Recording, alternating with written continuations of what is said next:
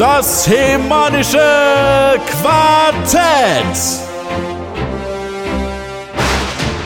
Präsentiert von planeteternia.de. Wir sind wieder live on air und das mit gutem Grund. Genau, wir, denn wir haben ganz viele Masters-Neuigkeiten dabei. Ob Moto Origins, Masterverse, Revelation oder He-Man 21, heute ist für jeden was geboten. Ja, und sogar für ein paar Hörerfragen haben wir Zeit. Dann lasst uns besser mal keine Zeit verlieren und gleich loslegen mit Ausgabe 214 des Simanischen Quartetts mit Manuel, Sebastian, Michael Reitzmeier und Michael the Cat Whisperer Bauer. Viel Spaß! Das hemanische Quartett. Präsentiert von planeteternia.de. Ah, sehr schön, sehr schön. Ich freue mich. Wir sind wieder live. Ähm, ja, ich glaube, ich weiß gar nicht. Das dritte Mal in Folge, glaube ich, oder vierte Mal in Folge, keine Ahnung. Ist auch egal. Ich freue mich sehr, äh, wieder heute Abend mit euch hier zusammen ein bisschen abzunörden, aber nicht nur mit euch dreien, sondern natürlich auch mit den ganzen, unseren ganzen Zuschauern, die jetzt auch schon hier zahlenmäßig ja, stark vertreten sind und nach oben klettert hier das Ganze. Ich sehe schon, wir nähern uns schon wieder der 50 Zuschauer. Vielen herzlichen Dank.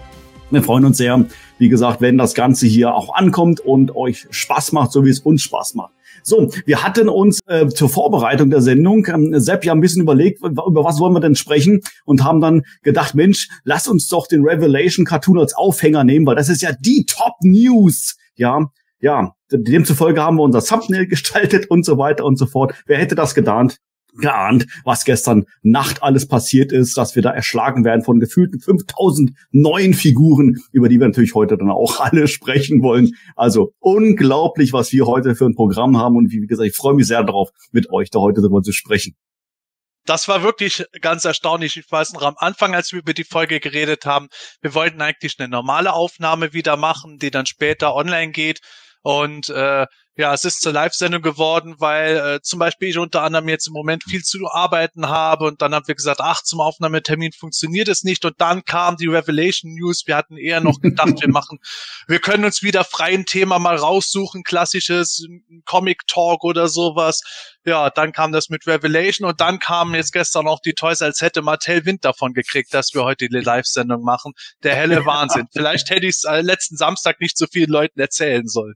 Vielleicht, ja. Es kann natürlich auch sein, dass der Gordon äh, vielleicht auch schon wieder mit Mattel tele telefoniert hat, ja, und das irgendwie das Ganze ins Rollen gebracht hat. Der Gordon ist heute leider nicht dabei, der ist zeitlich verhindert, aber wir haben natürlich einen tollen Ersatz für ihn da, der Michel, unser Evil Hordak. Michel, schön, dass du da bist. Vielen lieben Dank, dass ich dabei sein darf mal wieder. Sehr schön. Alle ah, Dinge sind drei, oder? Ja, so sieht's aus. Ja. so sieht's aus. Ich würde sagen, wir bleiben natürlich auch, wer unsere vergangenen Sendungen schon ein bisschen gehört hat, wo du mit dabei warst, Michel, bei unserem ja fast schon äh, eingebürgerten Prinzip. Du heißt Michael, Michael heißt auch Michael, um da nicht durcheinander zu kommen. Bleibt der Michael Michael und der Michael bleibt wird dann mit zum Michel. So, alles klar soweit? Gut, kriegen wir hin, oder? Alle Klarheiten beseitigt. Alle Klarheiten beseitigt. Ah, sehr schön, sehr schön. Ich freue mich. So, also, was gibt es denn alles Neues? Fangen wir doch mal mit dem letzten Wochenende an. Dort war Convention, die Los Amigos Convention in Hanau bei Frankfurt. Und äh, zumindest äh, zwei von uns waren vor Ort natürlich dann auch in erster Linie dann auch mal natürlich an dich auch die Frage, äh, Seppi, wie du das Ganze dort wahrgenommen hast, äh, was du dort erlebt hast. Natürlich aber auch an den Michael und Michel, wie ihr das dann von der Ferne vielleicht dann die Atmosphäre vielleicht habt aufsaugen können. Ähm, ich hatte eine relativ entspannte Anreise. Ich glaube, bei mir waren es etwas weniger wie zwei Stunden. Sepp, du musstest, glaube ich, wieder zwölf Stunden Auto fahren. Du wohnst ja, ich weiß keine Ahnung, wo du eigentlich wohnst. Ja. Aber ich schätze mal, du bist morgens Du bist morgens um drei, glaube ich, wieder losgefahren. Ich weiß es nicht. Erzähl doch mal kurz. Nein, tatsächlich war es dieses Mal nicht ganz so weit wie zur GraceCalCon. Äh, okay. Dankenswerterweise sind wir zu dritt gefahren. Da war ja auch äh, unser Maker 23, der Matthias, mit unterwegs. Schönen Gruß an dieser Stelle. Ja, genau. Und äh, CJM, hi, der Volker, der auch schon mal bei uns im Quartett dabei war, der hat die Fahrt gemacht und das war super. Äh, die beiden, die sind schon um 6 Uhr morgens losgefahren von hinter München und haben äh, zufälligerweise auf ihrem Weg mich da mitnehmen können, eine Stunde später. Also ich musste erst um 7 Uhr aus dem Haus Und äh, äh, das Witzige war, sofort waren quasi schon die Kofferraumdeals wieder im Gange, weil ich natürlich, ich hatte zwei Origins Grayskulls dabei, für dich, Manuel, und für den Volker. Und dann hatte ich noch, ähm, da hinten steht meiner noch, äh, die SDCC Scarecrows da, wovon du auch einen bekommen hast. Die wurden dann sofort verladen, da haben wir schon die ersten Sachen geguckt, weil irgendwie wir alle ein bisschen was dabei hatten für andere Leute. Ja, dann, dann gehen es los. Ich glaube, wir sind so ungefähr drei Stunden unterwegs gewesen, ging relativ schnell und dann waren wir, ich glaube, so kurz nach zehn tatsächlich dann da, nachdem mhm. wir ein bisschen Parkplatz gesucht haben. Und ja, ich, ich glaube, eine halbe Stunde später bist du dann eingetrudelt mit deinem ja, genau. Sohn. Ja, ganz genau, ganz genau. Also wie gesagt, wir haben ein bisschen weniger wie zwei Stunden Fahrt gehabt, war wirklich ganz extrem chillig eigentlich, waren dann auch um halb elf, glaube ich, äh, war es, wo wir dann, wo wir dann da waren. Und ähm, ich finde das äh, immer wieder toll. Äh, das Erlebnis, auch was sie bei der Grayscale-Con hatte, hat sie dort quasi fortgesetzt. Man äh, kommt rein und äh, man ist noch nicht mal eingecheckt äh, quasi. Äh, schon beginnen die ersten Gespräche. Die Leute kommen dann auf einen zu und sagen, hey, cool, dass ihr da seid und so weiter oder dass du da bist. Und schon wird dann getratscht und gemacht und getan. Und äh, das finde ich immer sehr, sehr schön und äh, macht wirklich mega viel Spaß. Und ich, ich glaube, Sepp, wir haben, äh, glaube ich, Fußweg vom Eingang ähm, zur äh, zum Flohmarktraum bei der Los Amigos, ich glaube, fast eine Stunde gebraucht. Nicht, weil es so weit weg war, sondern äh, weil es einfach so viele tolle Gesprächsmöglichkeiten sich unterwegs ergeben haben. Und äh, man ging drei Schritte und dann äh, waren wir quasi wieder in einem sehr erquickenden Gespräch drin und so weiter. Aber es hat wirklich sehr, sehr viel Spaß gemacht. Ja, und das war das Tolle dabei. Deswegen bin ich auch vor allen Dingen hingefahren. Ich meine, es gab ja viel zu sehen dort auch. Das wirst du bestimmt gleich noch erwähnen. Aber für mich war dabei auch wichtig, weil GrayscaleCon waren wir doch deutlich kürzer da von der Zeit her. Und da hatten wir auch noch eigenes Programm. Und da hat man Leute getroffen, mit denen man so wenig reden konnte. Und viele von denen habe ich dann dort auch wieder getroffen, habe mit denen geredet. Allein im Showroom sozusagen war ich eine halbe Stunde eben, bis du da warst, nur mit den Leuten mich am unterhalten und dann haben wir uns mit noch mehr unterhalten, dann hat man wieder den getroffen oder die Person, das war ohnehin das Grandiose. Wir sind irgendwie so zwei Schritte gegangen, dann hat man wieder jemanden getroffen, hat sich mit dem toll unterhalten. Mhm. Das waren so ja. super Gespräche die mich auch wirklich wieder richtig demütig gemacht haben, weil da so viele Komplimente auch gekommen sind äh, zu dem, was wir alle hier machen, nicht nur mir gegenüber oder dir gegenüber, auch eben zum Beispiel eben unserem Michael, dem anderen Michael, dem Gordon etc. Und es war einfach so schön, sich mit den Leuten zu unterhalten, entweder über das, was wir machen oder über das, was sie gerade tun oder was sie sammeln etc. Generell über das Hobby, so dass wir tatsächlich dann erst nach 11 Uhr überhaupt mal zum Flohmarkt reingegangen sind. Und da, das, ja. das heißt schon was, das war super. Und das war für Absolut. mich so mit so das Highlight, einfach immer wieder Personen zu treffen. Ich habe es schon mal in einer der letzten Folgen gesagt, ich habe es absolut nicht mit Namen, kann mir die total schwer merken, wenn ich die Person fünfmal getroffen habe, dann habe ich allmählich den Namen drauf. Aber allein so Gesichter dann und dann immer wieder, hey Mensch, du bist ja hier und ach toll. ja, das hat wirklich sehr, sehr viel Spaß gemacht. Davon mal abgesehen, ähm, war ich wirklich begeistert von der Los Amigos Convention, alleine wo ich in diesen Flohmarkt reingegangen bin. Also äh, ich, ich stand ja kurz vor der Atemnot, muss ich tatsächlich ja sagen. Also ich habe noch nie mal eben wirklich so viel Moto-Stuff auf einen Haufen gesehen. Äh, extremst geballt. Es waren ja auch Händler vor Ort, die, ähm, sag ich mal, keine Mühen gescheut haben, ihr Tonnenanzeug äh, herzukarren, äh, aufzubauen, zu präsentieren und so weiter. Und ähm, du konntest, glaube ich, durch diese Gänge, ich weiß nicht, gefühlte hundertmal durchgehen, hast immer wieder noch was Neues entdeckt. Und ich fand einfach die, die Vielfalt schön. Du hast natürlich viele Artikel, na klar, Origins waren natürlich sehr präsent, die neuen Figuren waren auch schon äh, teilweise da. Aber ich fand es auch schön, dass auch so ein bisschen über den Tellerrand hinausging. Ich habe viel so Back to the Future gesehen, ich habe von Mask Zeug gesehen. Ich glaube, Sepp, du hast dir sogar, glaube ich, Wrestler gekauft, die du da gefunden hast, ne? Und äh, ja, da genau, haben wir Macho Man. So und äh, das fand ich einfach. Den kennst du äh, bestimmt nicht. Äh, das ist Ravishing Recruit oder Oh, das? doch, hast du erkannt. Okay, alles nicht klar. Nicht gerade die beste Figur, aber. und Big Boss Man und Sergeant Slaughter. Sehr ja, gut. Ich hatte, so ich hatte es schon auf Social Media gezeigt. Das ist bei mir so das Phänomen auf einer, auf ja. einer Masters Convention kaufe ich immer irgendwas, aber nichts von Masters irgendwie. Ja, ja, also ich habe, alles. ich habe diesmal tatsächlich was, äh, was gefunden. Ich bin bei der GrayscaleCon leider gar nicht dazu gekommen, äh, mir den Verkaufsraum anzuschauen und auch tatsächlich was zu kaufen. Aber äh, ich hatte mir als Ziel gesetzt, äh, ich möchte gerne Ausschau halten nach den noch mir fehlenden zwei Many Faces. So, und ähm, ich bin dann natürlich so ein bisschen penibel. Äh, das heißt, ich habe bislang nur Eurokarten anpuncht. Das möchte ich gerne fortführen. Von daher dachte ich, na, ob ich das finde, ich weiß nicht so recht. Ich komme in die Flohmarkthalle rein. Die allerersten Figuren direkt am Eck, die dort, die dort lagen, waren Many Faces. Alle auf Eurokarte. Mit Monstergesicht, mit Menschengesicht, mit Robotgesicht, alle anpuncht und dann für 10 Euro das Stück. Ah, wunderbar. Besser geht's gar nicht. So. Das war vor allem großartig. Ich habe dir dann gezeigt, guck mal hier Many Faces, hast du mittlerweile alle Köpfe? Nee, dann schau doch mal. Und du so, ah ja, direkt. Und dann, ja, dann hol die doch. Ah, ich weiß, ich muss mal gucken. Und dann hast du die, glaube ich, eine halbe Stunde später doch geholt. Ja. Und ich habe Ja, dann ja, auch ja, gedacht, ja, ja. ah ja, so Ja. viele Many Faces wie da sind. Ich brauche ja auch noch einen guten Bemaler, nachdem ich so einen miesen gekriegt hatte. Da hole ich mich später einen und dann war alles weg. ja, Lernen wir daraus am besten sofort zuschlagen. Also Ja. dem Impuls Genau. nachgeben. Ich habe einfach das Breitmeier-Prinzip nicht begriffen. Nicht Eben, warten, nicht nachdenken, kaufen. Man muss Ja. zuschlagen, sonst ist es weg. Ja, so sieht's aus, so sieht's aus. ja, also alles in allem, ich fand's ein, äh, ich wollte jetzt gerade sagen, tolles, tolles Wochenende. Das war's mit Sicherheit auch, aber wir waren ja nur einen Tag da. Also der Tag äh, war schon äh, mind, mindblowing. Ähm, und ich muss äh, zum Abschluss äh, möchte ich ganz gerne noch eine ganz kurze Geschichte erzählen. äh, Was passiert ist, unfassbar. Ähm, wie Sepp hat's ja gerade schon gesagt, er ist separat gefahren, äh, zusammen mit, äh, mit Melkor und C&M High und äh, ich bin mit meinem Sohn gefahren separat. Wir haben uns verabschiedet ähm, an der äh, Los Amigos Convention und sind dann getrennte Wege gefahren. So, jedes auf seiner Autobahn nach Hause und äh, sind wir, bin ich mit meinem Sohn unterwegs und nach einer halben Stunde, dreiviertel Stunde, sag ich so, du, ähm, sag ich zu meinem Sohn Pascal, da hast du Lust, wollen wir uns kurz zu McDonalds gehen und was essen? Hier direkt auf der Autobahn, gibt's ja quasi überall. Oh ja, sagt er, machen wir. So, dann halten wir bei der nächsten Gelegenheit an und äh, ich stehe dann da quasi an diesem Bestellautomaten und dann kommt mein Sohn zu mir und sagt, "Ach, guck mal da vorne. Weil ich so, was ist denn da? Da steht der Sepp. So, was, verarsch mich, das kann doch gar nicht sein, ja. So, haben wir uns nochmal getroffen, mitten auf der Autobahn, völlig unabhängig voneinander, im gleichen McDonalds. Wie hoch ist diese Wahrscheinlichkeit? Ich weiß es nicht, aber es ist passiert.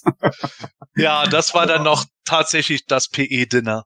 Ja, sozusagen, sozusagen. Also es war sehr, sehr schön. Los Amigos war richtig geil. Wer es nicht geschafft hat in diesem Jahr, möchte ich es ans Herz legen. Geht da bei der nächsten Veranstaltung hin. Natürlich auch zur Grayscale Con, weil wir haben ja mittlerweile den Luxus, wir haben zwei geile Conventions äh, pro Jahr. Wobei wir natürlich das Eternia Gathering auch noch mit dazu zählen können. Und äh, es ist immer wieder sensationell, muss ich sagen. So, abschließend noch ganz kurz an Michel und Michael. Wie habt ihr das aus der Ferne wahrgenommen? Ja, im Grunde, ähm, also ich habe es jetzt auch nur von den ganzen Videoberichten und so mitbekommen und natürlich viele Fotos in den Social Medias. Also auf Instagram gab es auch sehr viel zu sehen, äh, wo ich ja hauptsächlich aktiv bin dann. Ähm, erstmal natürlich total beeindruckend war tatsächlich diese Markthalle. Also ich möchte es gar nicht mehr Flohmarkt nennen, weil das trifft schon gar nicht mehr. Also bei Flohmarkt habe ich eigentlich eher immer so das im Kopf, dass da so äh, grabbeltischmäßig so äh, jeder jeder so privat seine bespielten Sachen da irgendwie anbietet oder so. Ähm, aber das ist ja ist ja wirklich Wahnsinn gewesen. Also das hat mich schon sehr erinnert an die ganzen äh, Videos, die ich jetzt auch sonst äh, eher von großen Conventions in den USA sehe. Wenn Moto Joe zum Beispiel da irgendwie auf Facebook dann seine seine Convention-Berichte irgendwie äh, in Videoform veröffentlicht und das ist schon wirklich Wahnsinn, was die Jungs dort aufziehen. Äh, die Ausstellung, beziehungsweise ist ja eigentlich eine Sammlung, ist natürlich auch echt phänomenal präsentiert. Äh, man merkt auch wirklich, was für grandiose Customs darum stehen und äh, auch Dioramen. Also es ist schon echt ganz, ganz große Klasse. Also das, da, da muss man auch wirklich sagen, diese Location ist natürlich super prädestiniert für eine Convention in diesem Format und ähm, echt stark, was die Jungs da auf die Beine stellen. Gutes Stichwort, was du gerade gesagt hast. Auf Planetonia, auf unserem YouTube-Kanal, haben wir natürlich Videos ähm, erstellt und hochgeladen zum Anschauen. Also wenn du, wenn du sie noch nicht gesehen hast, lieber Zuschauer, herzliche Einladung. Drei Videos haben wir, eins etwas länger, mit ein paar Interviews drinnen. Ähm, und äh, zwei, wo wir dann gezielt mal so diese Markthalle, schöner Begriff, äh, gefilmt haben und auch die Ausstellung. Die haben wir, haben wir jetzt noch gar nicht erwähnt, aber wenn ich davon jetzt anfange, ist, glaube ich, unsere Sendezeit schon wieder rum. Von daher lasse ich es jetzt einfach mal so stehen. Michael, noch ein paar Gedanken von dir.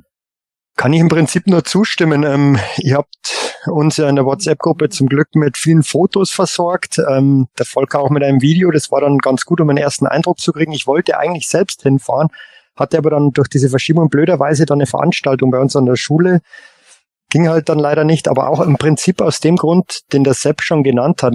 Nicht primär wegen dem riesen Flohmarkt oder der Markthalle, das echt beeindruckend war, sondern einfach um Leute zu treffen und mit Leuten zu sprechen und, und, und, und das finde ich macht's auch aus. Das fand ich auch bei der GrayscaleCon großartig. Natürlich sind die einzelnen Programmpunkte auch super und die Ausstellung super, aber letztendlich geht's da ähm, drum, einfach Leute zu treffen, die man sonst nur online trifft oder halt ähm, sehr, sehr selten ähm, in Persona.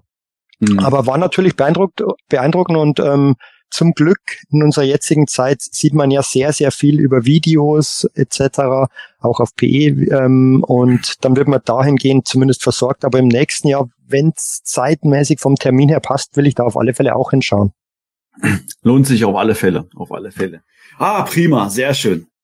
Gut, dann würde ich doch mal sagen, starten wir doch mal in unser ersten, in unseren ersten Programmpunkt rein. Äh, ja, die Fragen von unseren Zuschauern und äh, Zuhörern. Vorab allerdings natürlich noch ein kleiner Hinweis an dieser Stelle. Wir sind hier in den sozialen Netzwerken und äh, da freuen wir uns natürlich, wie gesagt, wenn dir das Ganze hier gefällt, was wir hier machen, über deinen Daumen nach oben hier äh, bei diesem Video, natürlich auch gerne bei unseren anderen Videos. Fühle dich frei.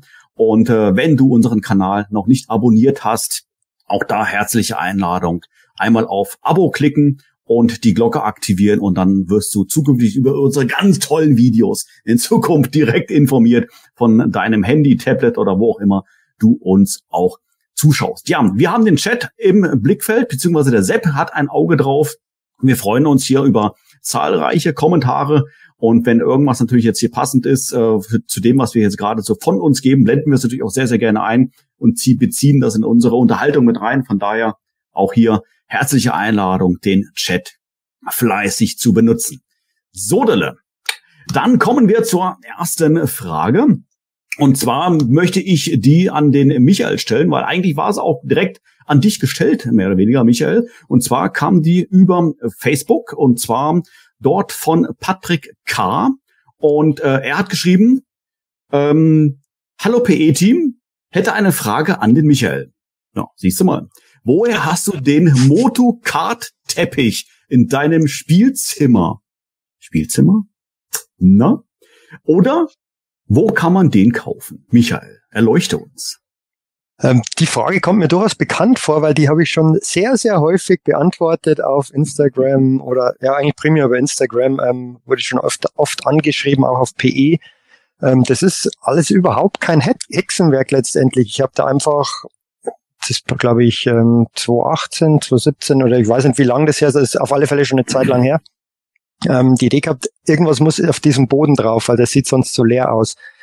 Und im Prinzip einfach nur die Datei nehmen, ähm, auf so eine Online-Fotoseite hochladen. Da, da kann man sich dann Handtücher, Poster, Kissen, Tassen und eben auch Teppiche oder ähm, ja, Fußabtreter drucken lassen. Ist auch gar nicht mal so teuer. Ich glaube, das waren damals um die 50 Euro, wenn mich nicht alles täuscht. Ähm, Datei hochgeladen, ähm, Größe auswählen und ich glaube, eine, spätestens eine Woche später ist die, war der Teppich hier. Also ähm, wie gesagt, kein Hexenwerk, einfach Datei hochladen und ähm, dementsprechend ausdrucken. Ich habe auch da schon etlichen Leuten ähm, diese Datei gegeben, habe ich auch grundsätzlich kein Problem damit. Ähm, schauen wir, vielleicht platzt jetzt mein Post Postkorb dann danach. ähm, aber ähm, das kann sich wirklich jeder selber ausdrucken. Wobei man natürlich fairer dazu sagen muss, wenn du sagst, eine Woche Lieferzeit. Du hast natürlich spezielle Lieferzeiten, weil du bist der Reitmeier.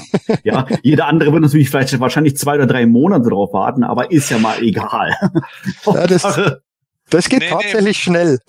Okay. Ah, nee, nee, Moment. Bei Michael ist eine Woche Lieferzeit. Wenn Michaels Frau bestellt, ist 24 Stunden Lieferzeit. Ach so, das natürlich. Overnight Service. ja. Oh. Nee, aber wirklich, das ist, ähm, kann sich jeder selbst drucken lassen. Muss man auch nicht teuer irgendwo kaufen. Ähm, Genau, lasst genau. euch da nicht, lasst euch da nicht irgendwie verarschen und euch die die Hunderter aus der Tasche ziehen von irgendwelchen äh, Shops. Kommt lieber auf den Michael zu. Bei meist, meistens Shops. Ja, sind das meistens ja nicht, nicht wirklich Gewerbetreibende, sondern eher äh, Subgewerbetreibende, wenn überhaupt, äh, Richtung Nichtversteuerung und so weiter, die halt äh, sich das zu Nutzen machen wollen, dass vielen nicht klar ist, was man in der heutigen Zeit für wenig Geld auch schnell machen kann.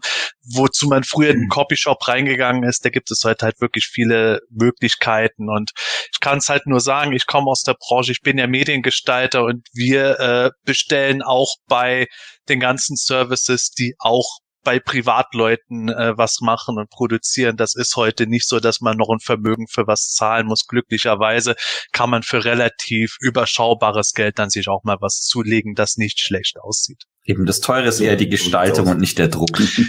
ja, das, das, was die Leute am wenigsten sehen, macht die meiste Arbeit. Genau, was sie nicht, was sie nicht wertschätzen. ah. ah. Gut, kommen wir zur nächsten Frage. Sepp, was haben wir denn da? Ja, die nächste Frage, die, äh, ach, die könnte auch vielleicht wieder an den Michael gehen. Ich bin nicht so ganz sicher. Doch, ja, nämlich es geht um die vielen Versionen von Videos. Der Hordak 1977 fragt, beziehungsweise er sagt erstmal, die vielen Versionen von sind für ihn die absolute Referenz in Sachen Motowissen. Zu Recht. Absolut. Ich fände es super spannend, einmal zu erfahren, wie der Arbeitsprozess für ein die vielen Versionen Video grundsätzlich abläuft. Also welche Schritte von der Recherche bis zum fertigen Video Michael durchläuft und wie viel Zeit er durchschnittlich in ein Video steckt. Ähm, also zunächst mal vielen Dank. Ähm, ehrt mich natürlich und freut mich ähm, wirklich jedes Mal aufs Neue, ähm, wenn diese Videos gut ankommen. Im Prinzip läuft es ähm, immer gleich, aber ich glaube, ich habe es auch schon mal irgendwann mal erzählt im Podcast, bin mir nicht ganz sicher, aber ich erzähle es gerne nochmal ähm, in aller Kürze. Ähm, ich suche mir einen, Charakter raus, dazu habe ich mehrere ähm, Referenzseiten, dann der Battle Ramp Blog zum Beispiel ist eine super Seite, da ist, ist viel zusammengefasst im Vintage-Bereich. Ähm, der Character Guide ist, ist sehr wichtig. Das Grayskull Museum für, für Bilder, He-Man.org ist leider momentan ähm, nicht erreichbar, das Archiv. Und ähm, das macht tatsächlich die Recherche etwas schwerer. Deswegen gab es jetzt auch mal eine Verschiebung, ähm, weil's, weil ich die Sachen schon zusammen bekomme, aber es ist wesentlich zeitaufwendiger, weil ich viel mehr verschiedene Quellen äh, anzapfen muss und viel intensiver suchen.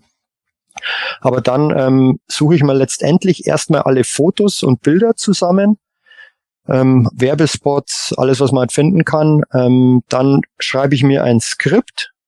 Das ist von Charakter zu Charakter natürlich unterschiedlich. Ähm, die gehen von, also bei den ersten Videos waren die vielleicht mal drei, vier Seiten lang. Mittlerweile gehen sie teilweise schon wirklich bis zu 20 Seiten, ähm, je nach Charakter. Und dann, wenn ich mit dem Skript fertig bin, kommen die Filmaufnahmen, die schneide ich dann zusammen mit den Bildern und dann spreche ich das Ganze noch ein, ähm, lad's hoch und dann geht's irgendwann online. Und vom zeitlichen Aspekt würde ich jetzt mal behaupten, mit allem drum und dran, ähm, bei den neueren Videos, die ersten waren noch nicht so aufwendig, ähm, dauert es schon 20 bis 30 Stunden, würde ich sagen, für ein Video mit allem drum und dran. Also es, es, es braucht Zeit. ja, das ist schon äh, schon ordentlich, äh, muss ich sagen. Also ähm, ich also ich mag mir das gar nicht vorstellen, allein diese ganze Recherche und natürlich auch dieses ähm, multimediale Zusammenfassen. Also das ist ähm, es ist zeitaufwendig. Es ist ein mein, extrem mein, zeitaufwendig. Mein Hauptproblem ist, ähm, dass ich leider bei solchen Sachen sehr perfektionistisch veranlagt bin und dann nicht einfach irgendwie dieses Foto aus dem Character Guide, ab, Character Guide abfotografiere, sondern hat versucht, diese Geschichten auch wirklich zu finden, diese Comics online zu finden, wenn ich sie nicht hier habe. Ähm, und, und, und, und das frisst wahnsinnig Zeit. Das macht einerseits auch Spaß, weil man dann immer wieder neue Sachen entdeckt und auch wirklich so mhm. abgefahrene Sachen aus Südamerika oder Indien oder wo auch immer oder China. Ähm, aber es, es braucht wahnsinnig viel Zeit. Aber das aber macht Spaß. Videos halt auch, also man merkt da in Videos halt ja. auch definitiv an, dass da einfach die Qualität und die, die Liebe zum Detail drin steckt und das kann man einfach nicht äh, genug wertschätzen. Absolut. Vielen Dank, vielen Dank. Ich habe, ich habe da eine kleine Idee, äh, Michael. Ich bin ja hin und wieder mal im Münchner Raum unterwegs. Ähm, was hältst du davon, wenn, wenn, wenn ich mal da bin, dass wir vielleicht irgendwie die Gelegenheit nutzen, dass ich vorbeikomme und dann drehen wir ein kleines Video. So, ich drehe, ich filme dich, wie du dein Zeug filmst und dann machen wir so eine kleine Doku drüber, also ein Making-of über die vielen Versionen von. Was hältst du davon? Können wir gerne machen. Ist dann zwar schon ziemlich auf der Meta-Ebene, aber ähm, Der macht quasi eine Videoception. Ja, Genau. Boah, hammerhart. Genau das machen wir. Mein Das Gott, dann machen wir. komme ich mit meiner Handycam und filme den Manuel, während er den Michael filmt und dann merke ich erst, dass der Michael mich filmt. Oh, Oh Gottes Willen. Endlosschleife. und der Michael guckt dann, wie der Twist heute sich endlos dreht und nie zu Boden fällt. Nö, aber es äh, ist, es ist eine gute Idee, habe ich mir tatsächlich schon mal überlegt, ähm, weil, weil die Frage schon mal kam, irgendwie so, ein- so ein kleines Making-of. Ähm, kann man gerne machen. Also, dann würde ich so mal sagen, nehmen wir das mal in Angriff. Wie gesagt, äh, wird sich sicherlich eine, eine, ein Zeitpunkt finden und äh, wenn unsere Zuschauer auf PE TV da Lust dran haben, wovon ich jetzt mal fest davon ausgehe, dann werden wir das mal umsetzen. Freue ich mich drauf. Sehr schön. Und vor allen Dingen sehe ich da endlich mal deinen palastartigen Toy Room. Bin schon da auch schon sehr Das stimmt aber nicht, dass du dich da drin verläufst, Manuel. Das kann schon passieren. Ich würde mir dann zur Sicherheit ein Seil um die Hüfte binden, ja, und das Seil dann an die Türklinke noch dran machen, dass ich auf alle Fälle wieder zurückfinde. Das muss aber ein langes Seil sein. Also nicht wegen dem Ja. Bauchumfang, sondern Ja, ich habe dich verstanden, genau.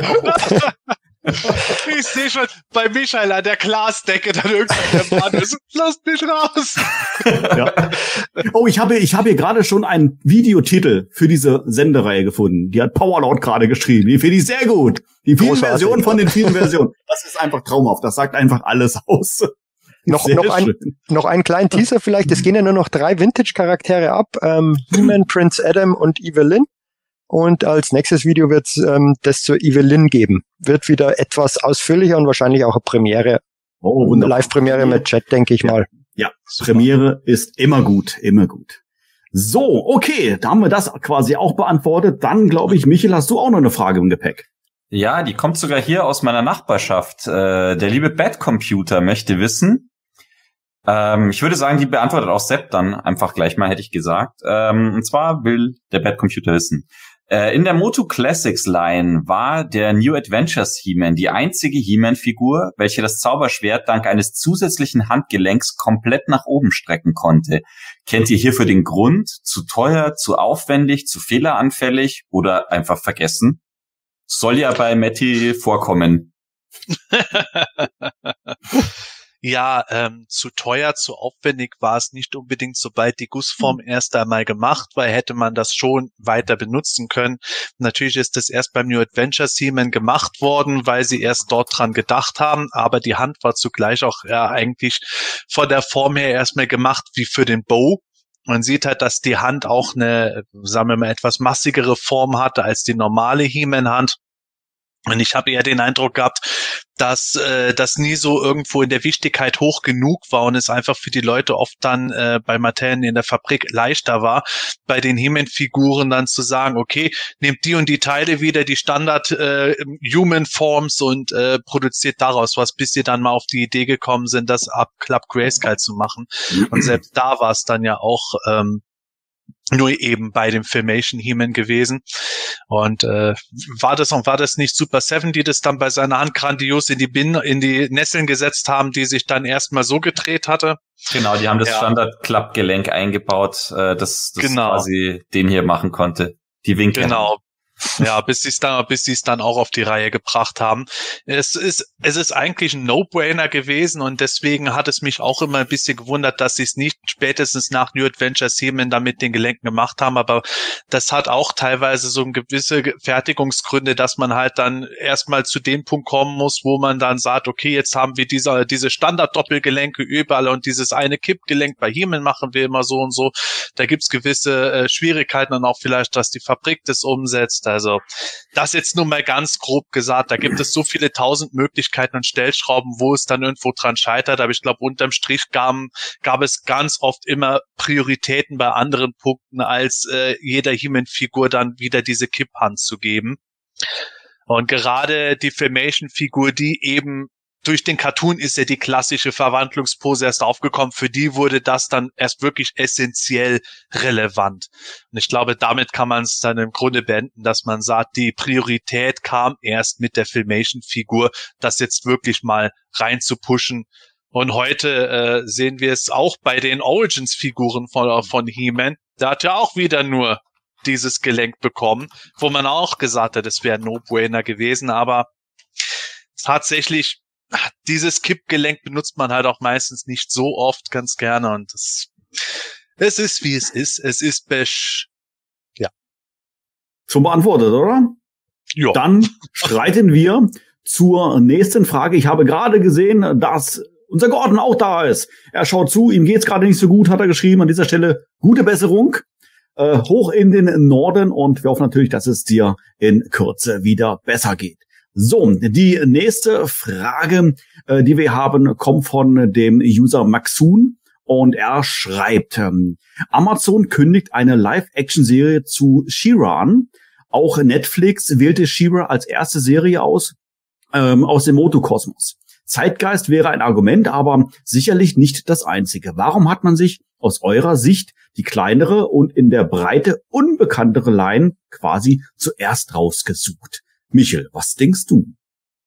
Ja, da könnte es natürlich mehrere Gründe geben. Also wenn man jetzt zum Beispiel speziell jetzt auf die Amazon-Serie anspielen möchte, ähm, würde ich jetzt mal vermuten, zum einen natürlich äh, ist das Risiko überschaubarer, ähm, wenn du jetzt eher das kleinere Franchise nimmst, äh, einen Shitstorm loszutreten. Ich meine, wir erinnern uns ja an die ganzen äh, ersten entrüsteten Reaktionen zu Motor Revelation, ähm, wenn man das Ganze jetzt aber auch vielleicht ein bisschen vorsichtiger angehen möchte, könnte man Revelation aus einem anderen Gesichtspunkt als Grund sehen. Und zwar, dass man sich jetzt nicht unbedingt schon eine zweite Konkurrenzserie zu Revelation nochmal dazu holen möchte, die eigentlich genau dasselbe Klientel ansprechen würde, die genau die gleiche Story oder eine ähnliche Story in, in einem ähnlichen Setting erzählen würde.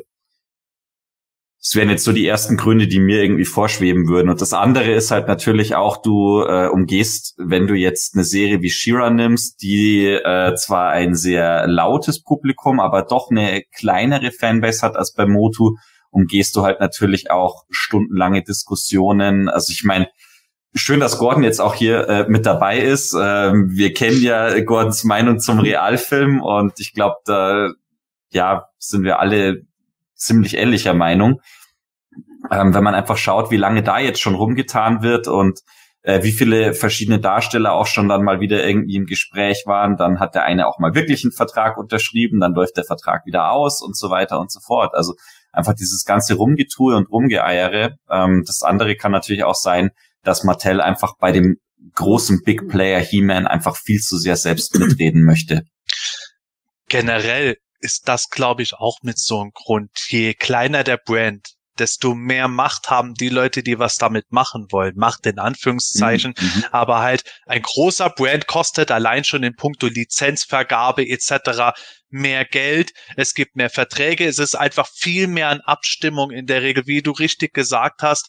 Und äh, du hast dann schlichtweg bei einem kleineren Brand und Shiva ist einfach der kleinere Brand letzten Endes für alle und der übersichtlichere auch. Da hast du deutlich größere Möglichkeiten. Die gucken nicht so drauf, es ist nicht unbedingt so teuer und vor allen Dingen, du hast auch die Möglichkeit, schneller und mehr draus zu machen. Du darfst mehr, Twyla hat es im Live-Chat gesagt, äh, experimentieren natürlich, wie Manuel auch richtig gesagt hat, wenn du jetzt ein Brand wie Star Wars hast, da kannst du nicht einfach hingehen und sagen, ich möchte mal bitte da äh, mit Star Wars und Luke Skywalker, Darth Vader und so, ich habe da eine ganz tolle neue Idee für einen Kniff.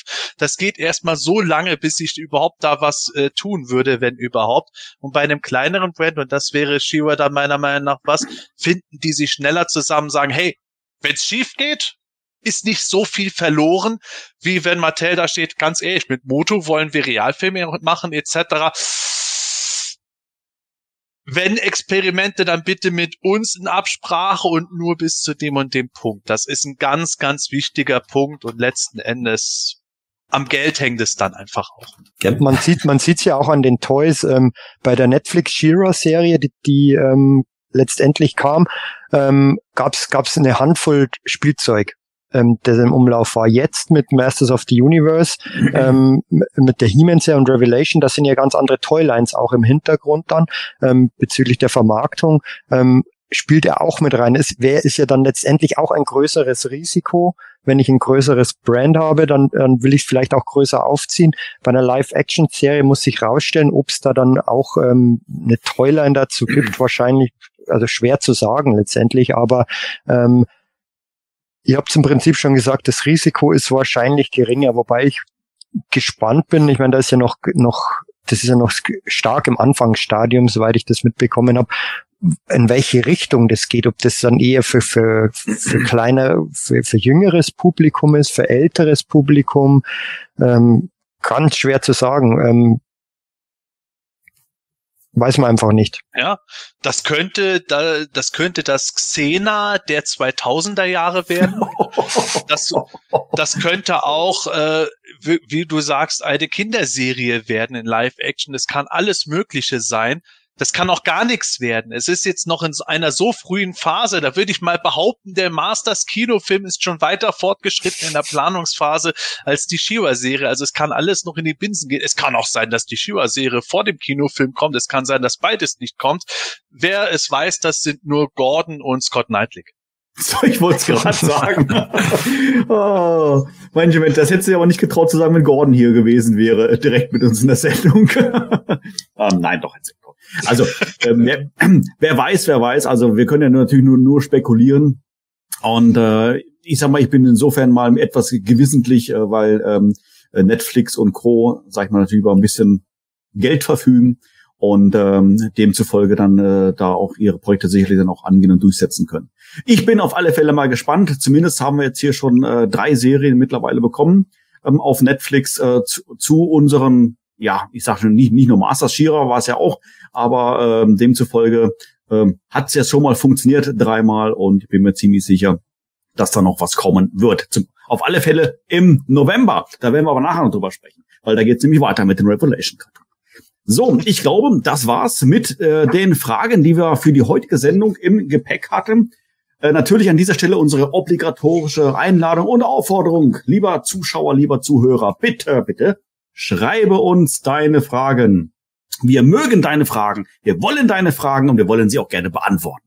So, schreibe uns, wie gesagt, ganz egal, ob auf ähm, Facebook ähm, oder auf einem anderen sozialen Netzwerk, schreibe uns gerne direkt auf Planetonia in unserem Forum. Dort gibt's auch einen eigenen Thread für das Himanische Quartett oder besser gesagt sogar, glaube ich, Fragen an das Himanische Quartett. So heißt es ganz genau. Und äh, da kannst du deine Frage stellen und mit ein bisschen Glück landet sie dann auch in einer der nächsten Sendungen. Wir freuen uns, wie gesagt, sehr, sehr über deine Post. So, jetzt aber, jetzt schreiten wir zu den News. Äh, da haben wir, glaube ich, zwei, drei, glaube ich, im Gepäck, ne? Vielleicht sogar ein bisschen mehr. Oh, ich weiß oh. nicht. Ich, ich habe keine Ahnung, wie wir jetzt bis 10 Uhr noch die Sendung halten sollen. Ja, ja, ja. Also ja. ich sag mal so, ähm, irgendein Monolog wirst du schon finden, Sepp, und dann ist die Zeit ratzfatz wieder äh, quasi weg. An dieser Stelle natürlich noch ähm, vielleicht noch mal kannst du noch mal das Trinkspiel noch mal posten, Sepp, was du ganz am Anfang reinge reingeschrieben hast. ich hab's gelesen. Du hast gedacht, ich lese es nicht. Ich hab's gelesen. ja, an der Stelle äh, sage ich das Trinkspiel einfach noch mal. Ja, komm, hau mal raus. Ich finde das ja immer wieder lustig, wenn mich Leute darauf ansprechen. Wir machen tatsächlich ein Masters DHQ Trinkspiel ganz gerne. Ähm, das Trinkspiel beim Jemänischen Quartett lautet jedes Mal, ja, und die Gläser heben, wenn Manuel einen Masters-Begriff auf Deutsch sagt. Triklops. Zum Beispiel. Zum Beispiel. Roton. Jedes, jedes Mal, wenn der Reitmeier Michael aus Versehen rausfliegt. Und das ist natürlich die absolute Wildcard. Für die heutige, für die heutige Live-Sendung, Live-Sendung, wer zuschaut, äh, der darf auch einen heben, wenn unser anderer Michael, der Michel, äh, wenn dem die Katze überraschend durchs Bild hüpft. Auch die Gläser heben darf man, wenn ich länger als eine Minute monologisiere. Ich bin gerade haarscharf dran, das wieder zu schaffen. Und generell darf man natürlich die Gläser heben, wenn wir unsere Flaschen heben. Oh, okay. Das heißt, ähm, da, unsere Zuschauer sind dann quasi am Ende der Sendung alle hackedicht. so. Das ist das Ziel. Denn wer am Ah. heutigen Abend extra, extra James Bond nicht ins Kino gucken geht, um uns hier zuzuschauen, der darf Ja. gerne einen heben. Und wer auch später uns zuhört, der darf auch gerne es sein, er macht es im Auto. Ja, ah, sehr schön. Das wird ein Spaß. So, eine kleine Frage noch an unsere Zuschauer von meiner Seite aus. Der Sepp, der tut ja immer wieder mal seinen Hintergrund aktualisieren, von quasi von Sendung zu Sendung. Ich habe das heute das erste Mal auch getan. Meine, meine Frage an euch, was hat sich geändert? So, schreibt's mal in die Kommentare. So, okay, dann äh, geht es jetzt tatsächlich mal los mit den News. Wir fangen mal klein an. Und äh, zwar gibt es, ähm, ähm, wir, wir haben es jetzt hier aufgeschrieben gehabt, Moto Kitchenware beispielsweise. Sepp, um Himmels Willen, was ist denn das? Ja, Kitchenware. Ähm, wir machen es da kurz, weil wir echt so viel haben. Wir ähm, haben da eine News of PE dazu gebracht. Auf Big Bad Toy Store kann man die Sachen im Moment von Factory Entertainment aus bestellen. Es gibt jetzt Kitchenware im Sinne von, wenn ihr euren Haushalt aufpolieren wollt, dann könnt ihr eine Castle Grayskull Cookie Jar kaufen für lumpige 80 Dollar, also eine Grayskull Keksdose aus Keramik. Dann gibt es auch noch wenn, wer die Kekse nicht trocken runterbringt, der kann eine Grayskull Tasse samt Untertasse für die Tea Time sich kaufen für lumpige 40 Dollar. Immerhin dafür ist ein bisschen Goldbemalung mit dran. Wer es ein bisschen rustikaler mag, der kann natürlich auch einen heben. Vielleicht auf dem nächsten Oktoberfest to go oder wie auch immer das stattfinden, Fatsch, stattfinden wird. Fatschstinden ist auch ein gutes Wort. Stattfinden wird. es gibt einen Castle Grayskull äh, Krug. Bierkrug kann man natürlich sagen, aber man kann auch was anderes einfüllen. Hauptsache, man zahlt die 70 Dollar. Da ist nämlich auch ein Deckel mit dabei für das Geld. Und wer es ein bisschen günstiger möchte, der kann für 40 Dollar einen 7 Zoll großen Castle Grayskull Tiki Mug besorgen. Wir hatten ja schon mal was über die Tiki Becher, also Factory Entertainment hat da jetzt auch noch mal eingebracht. Irgendwie scheint es so ein Trend zu sein. Ja, und wer sagt, nö, ich brauche die ganzen Sachen nicht, ich bräuchte nur was, um meine eigenen Flaschen aufzukriegen, der kann für 22 Dollar den Power Sword Shield Bottle Opener bestellen, also Flascheöffner. Hm. Ja, also es gibt mehr als genug. Da fällt mir immer jemand ein, der bei mir auf der Arbeit ganz gerne zum Bäcker reingekommen ist mit einer Flasche. Habt vielleicht der Flascheöffner? Wenn ich den noch mal sehe, dann wäre das genau das Richtige für den. ich wollte gerade sagen, Du gibst dem Blatt Papier in die Hand, das reicht zum Flasche öffnen. äh, Oh, ja, das, das ist aber für die Profis. Also Amateure wie ich schaffen sowas schon nicht. Das kriege ich auch nicht hin. Also ich wollte gerade sagen, ich finde den Flaschenöffner sehr, sehr gut. Ich brauche ihn aber auch nicht. Ähm, weil ich, ah, ich habe meinen Flaschenöffner vom Motodate bekommen auf der GraceCon. Tobi, vielen herzlichen Dank. Allerdings, ich muss jetzt sagen, das entspricht nicht ganz der Wahrheit. Er tatsächlich er hat mir einen gegeben, aber ich habe ihn schon nicht mehr. Äh, mein Sohn hat den entdeckt, äh, lieber Tobi, und er hat sich den sogleich gemobst. Das heißt, ich bräuchte zeitnah irgendwann mal von dir wieder einen neuen Flaschenöffner, damit ich wieder versorgt bin. So, da haben wir das Ganze quasi jetzt hier auch schon mal kundgetan. Sehr schön.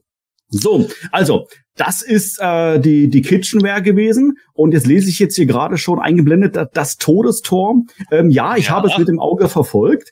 Ähm, ist äh, relativ schnell aufgelöst worden. Der Todestorkarton ist da, aber ein Zuschauer war dabei, der hat wirklich auch das Detail entdeckt.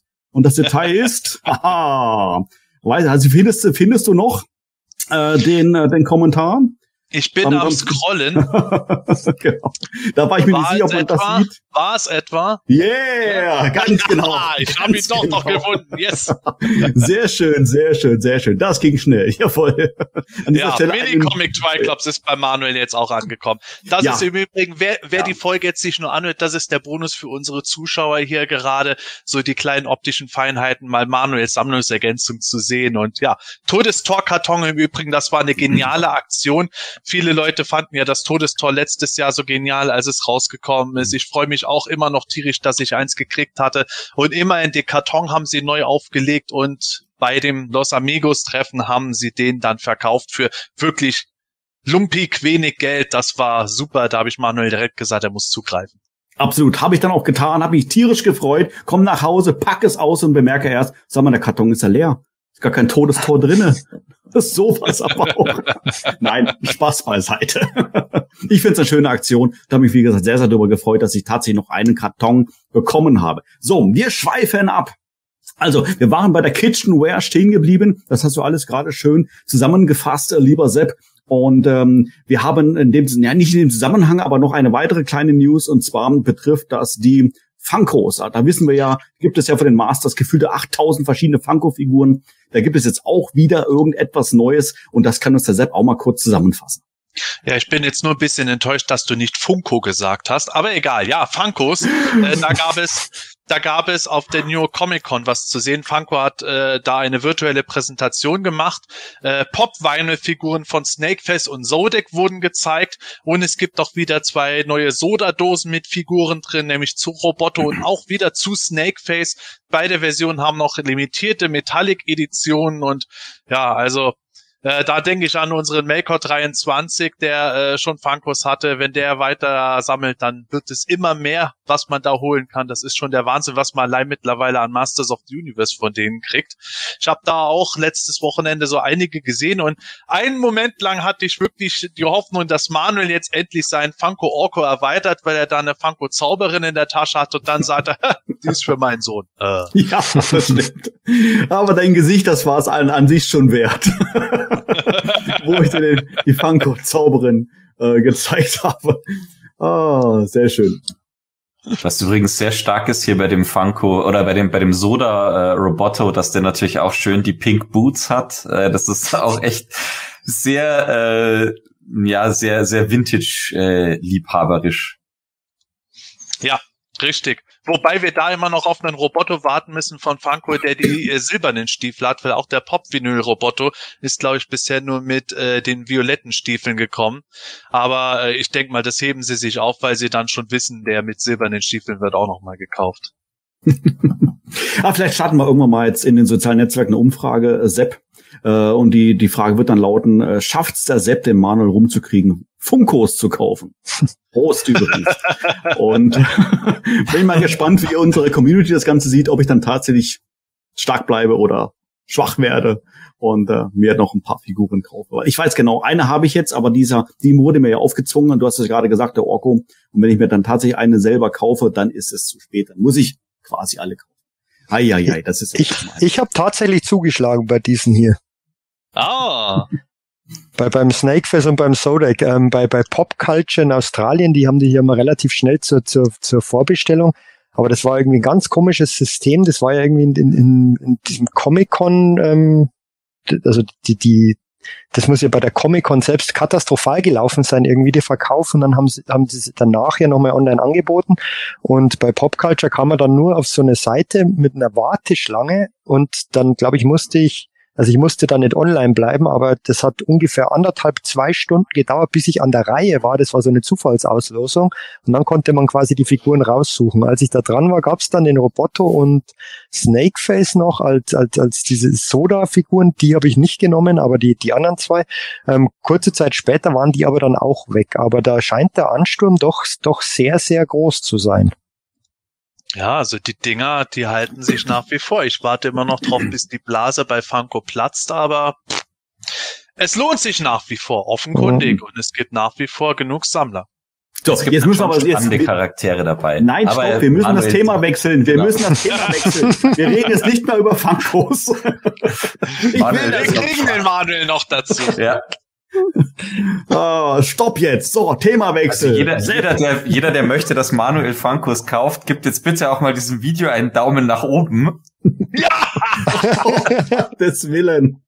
Oh, Und wer den Manuel Mann. ermutigen will, standhaft zu bleiben, gibt dem Video auch einen Daumen nach oben. Oh, toll. Der Plan funktioniert. Ey. Sehr schön. So, ja. Themawechsel. Sepp, PowerCon Exclusive, was ist los? Ja, die PowerCon Exclusives, äh, das ist so ein leidiges Thema. Wir hatten ja schon drüber geredet. Mattel hatte dann auf einmal die auch mal angeboten und die waren ruckzuck ausverkauft. Die PowerCon hat jetzt kürzlich nochmal klargestellt, dass sie nichts mit den Exemplaren zu tun hatte, die Mattel später nochmal angeboten hat. Die haben da nichts dran verdient und so weiter. Aber das Interessante dabei ist, wir müssen zwar nach wie vor darauf warten, dass die alle ausgeliefert werden. Ende Oktober soll es dann mal allmählich irgendwo losgehen können mit den Lieferungen. Aber wer diese Exclusives von der PowerCon selbst bestellt hat, also und über die PowerCon bei Big Bad Toy Store zum Beispiel, die kriegen ja auch ihre Exemplare von der PowerCon oder bei der PowerCon direkt, der kann bis zu neun Sammelkarten noch dazu bekommen, also gratis. Es wird nämlich so sein, dass jedes der drei PowerCon Origin Sets jeweils drei Karten dabei hat. Beim Evil Horde 4-Pack sind Karten von He-Man, Skeleton, Hordak dabei. Bei dem Faker und Duplicate 2-Pack sind Shira, Teela und Evelyn Karten dabei. Und das Mysteries of Grayskull Set, das hat Karten von Man at Arms, Beastman und Merman dabei. Und ja, die äh, haben alle Motive, die wir auf den Origins Cardbacks gesehen haben, mit teilweise so gewissen kleinen Änderungen, sieht man vor allem bei He-Man und Skeletor ganz gut. Und wenn man alle drei Sets bestellt hatte, kriegt man natürlich alle neun Karten und dann kann man die Rückseiten zusammenlegen zu dem Moto Origins Artwork von Castle Grayskull. Das äh, ist natürlich jetzt eigentlich nicht irgendwo so ein super High-End-Ding, wie das man sagt, ich krieg ein DIN A0-Poster in absoluter Top-Qualität, dass ich mir draußen aufs Dach hängen kann. Aber es ist natürlich ein nettes Goodie für die Direktbesteller, beziehungsweise die Leute, die die PowerCon ja damit unterstützt haben, denen einfach sagen kann, hey, jetzt habe ich ein paar Karten mehr oder ach, da mache ich mir jetzt noch den nächsten Bilderrahmen damit voll. Ich finde das einen netten Bonus. Es ist umsonst und umsonst ist immer gut. Hm, auf alle Fälle. Das stimmt, das stimmt. Ich finde es auch schön. Also ich finde das äh, die Idee gut mit den Rückseiten und mit den Vorderseiten. Da kann man sich dann entsprechend dann so dann aufstellen, hinstellen, wie man sie dann ja auch gerne haben möchte. Beide Seiten sehen toll aus. Und das Artwork in Summe von Castle Grayskull ist ja sowieso, also für mich sensationell schön. Also. Ja. Gut, so, also, das gibt es dann quasi äh, zu den PowerCon Exclusives. Ähm, vielleicht mal ganz kurz eine Frage noch, eine Rückfrage noch dazu. Sepp, die Bestellung der PowerCon Exclusives, die war, ist ja jetzt ja quasi schon geschehen. Äh, ist ja schon einige Zeit jetzt her.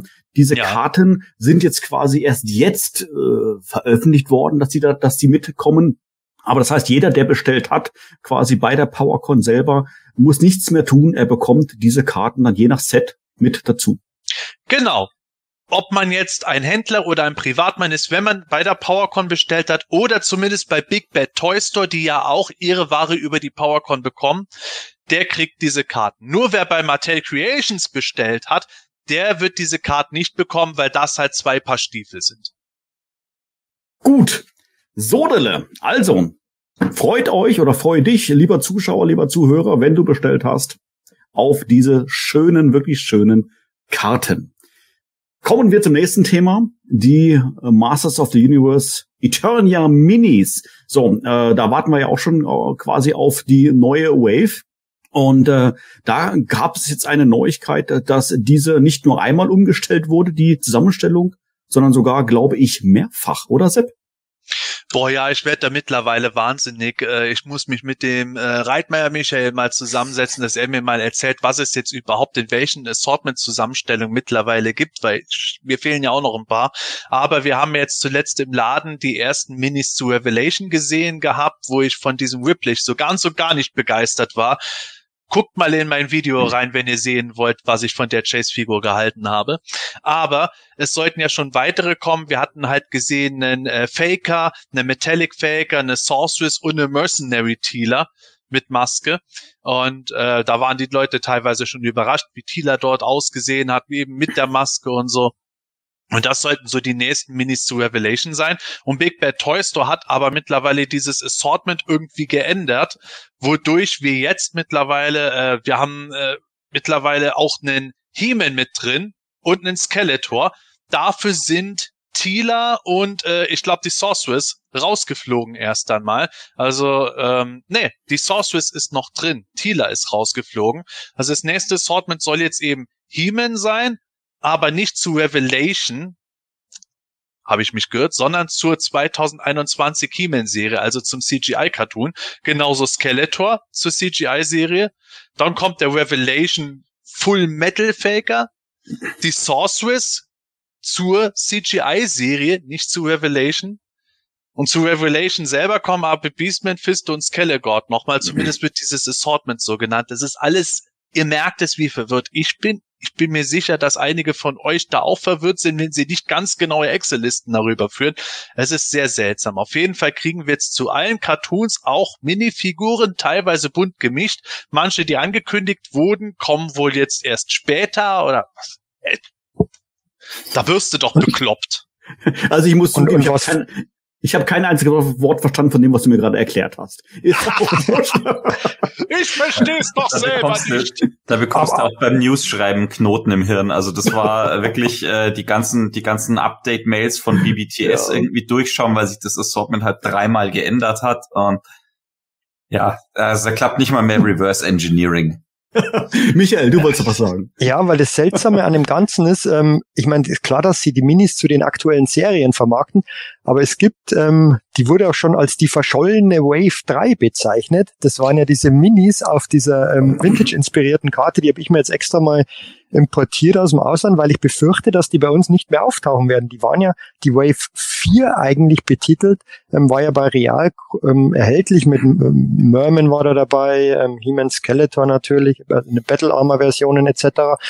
Die habe ich alle beim Real bekommen, aber die Wave mit Ninja, Evelyn, Stratos, Anti-Hime, äh, Anti Remen und Anti-Tila, die war bei uns faktisch nie so wirklich erhältlich. Und dann frage ich mich, ist diese Wave einfach weniger produziert worden oder ob ist, ist die auf irgendeinem Containerschiff und kommt nicht weiter? Also da finde ich schade, dass die nicht, dass, dass, dass die bisher nicht kam und ich befürchte, dass die nicht mehr kommen wird zu uns, weil jetzt kommen die neuen Toys. In den USA Aber man sie schon bekommen, oder? Also In den USA gab's die, aber bei uns nicht. Also du meinst jetzt die Minis auf roter Karte, roter Blisterkarte, ne? Genau, da gibt's zwei verschiedene Waves, Wave 3 und 4. Ja. Und die Wave 4 betitelt, die gab's bei uns im Real und die gab's wirklich Ja. flächendeckend, aber Ja. die Wave 3 gab's nie.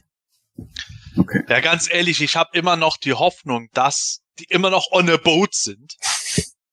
Und dann doch irgendwie zu uns noch erscheinen werden, aber jetzt halt einfach immer im Backburner liegen, bis Mattel irgendwann sagt, okay, jetzt haben wir die dringenderen Sachen durch, jetzt läuft das Ganze wieder mit den Schiffen etc. und den Containern, jetzt bringen wir den Kram auch noch weg. Weil ansonsten, also ich habe ich hab letzten Samstag dann auch gesehen gehabt, dass äh, so ein Merman auf dieser auf dieser Karte so ein Mini Merman dann für 10 Euro aufwärts da irgendwo angeboten wurde. Ich weiß nicht, ob der Preis normal ist, aber äh, das ist dann wieder ein, so ein Punkt, wo die mir dann zu teuer werden. Aber ich hätte die halt schon gerne, die mir noch fehlen. Ninja, die Anti-Eternia-Charaktere, die ich nicht hab, Merman und so. Ist, Evelyn schon ist auch doof. gut. Ja. Ja, Evelyn ist die- genial. Die finde ich besser als Ja. Thieler. Thieler finde ich zwar auch irgendwie ganz nett, aber abgesehen davon, dass die einen viel größeren Kopf als alle anderen Charaktere hat, ich zeig's mal kurz in die Kamera für unsere Zuschauer, Hm. Warte, aber Evelyn finde ich großartig.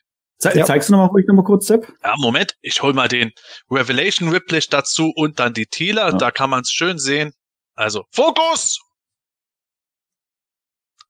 Ja, es geht mit dem Fokus nicht, die Kamera ist nur auf mich geeicht, aber ihr, ihr versteht das Prinzip des Ganzen. Also Mhm. Thieler ist schon eine ganz nette Figur, aber Evelyn kommt noch besser rüber. Ich hab, ich muss sagen, ich habe jetzt bei den Los Amigos äh, auf der, auf der Markt, in der Markthalle gar nicht drauf geachtet. Wäre dir da irgendwas aufgefallen, dass es dort Minis gab? Ja, ähm, da sind wir gerade in der ersten Runde gegangen. Wir haben uns erstmal einen groben Überblick gemacht und ich glaube, ich bin irgendwie vier, fünf Mal über einen Tag hinweg durch die Halle gegangen und äh, habe jedes Mal bereut, dass ich nicht sofort irgendeinen vielleicht Artikel mitgenommen habe, weil der dann wieder weg war. Ganz am Anfang gab's so drei, vier Minis, von denen ich zwei gesehen hatte, die mir noch gefehlt hätten und ja. Weil, wie es bei meinen Many Faces war, es hatte halt seinen Grund, warum ich keine Masters-Sachen damit nach Hause geholt habe, sondern nur die Wrestler. Aber ich sag's euch, da, da kursiert irgendwo steht noch steht noch ein Container rum, in dem stehen äh, oder in dem sind wahrscheinlich noch eben diese ganzen Minis aus der Lost Wave und genauso äh, auch noch die Wave 5 und 6 von den WWE Wrestle Figuren. Also, wer weiß, vielleicht liegen Ja. auch noch ein paar Classics Fistos mit drin. Also man weiß es nicht. Ja, also insofern, ich habe das erst, ich habe das erst wieder erlebt. Ich habe endlich ja das Moto Constructs Grayskull äh, bei mir bekommen. Ich habe immer gesagt, ich kaufe das erst, wenn es 150 Euro kostet. Ich habe es tatsächlich von einem PEler für den Preis bekommen, wo ich äh, mich riesig gefreut habe. Wo für mich wieder der Punkt war, den Gordon ganz gerne sagt, irgendwo gut Ding will Weile haben, alles kommt zu dem, der warten kann. Und genau das hoffe ich bei den Masters of the WWE Universe Figuren, die mir fehlen und bei den Minis, die mir fehlen, dass eben der Zeitfaktor endlich mal für mich spielt. Man darf auch mal Glück haben, ne?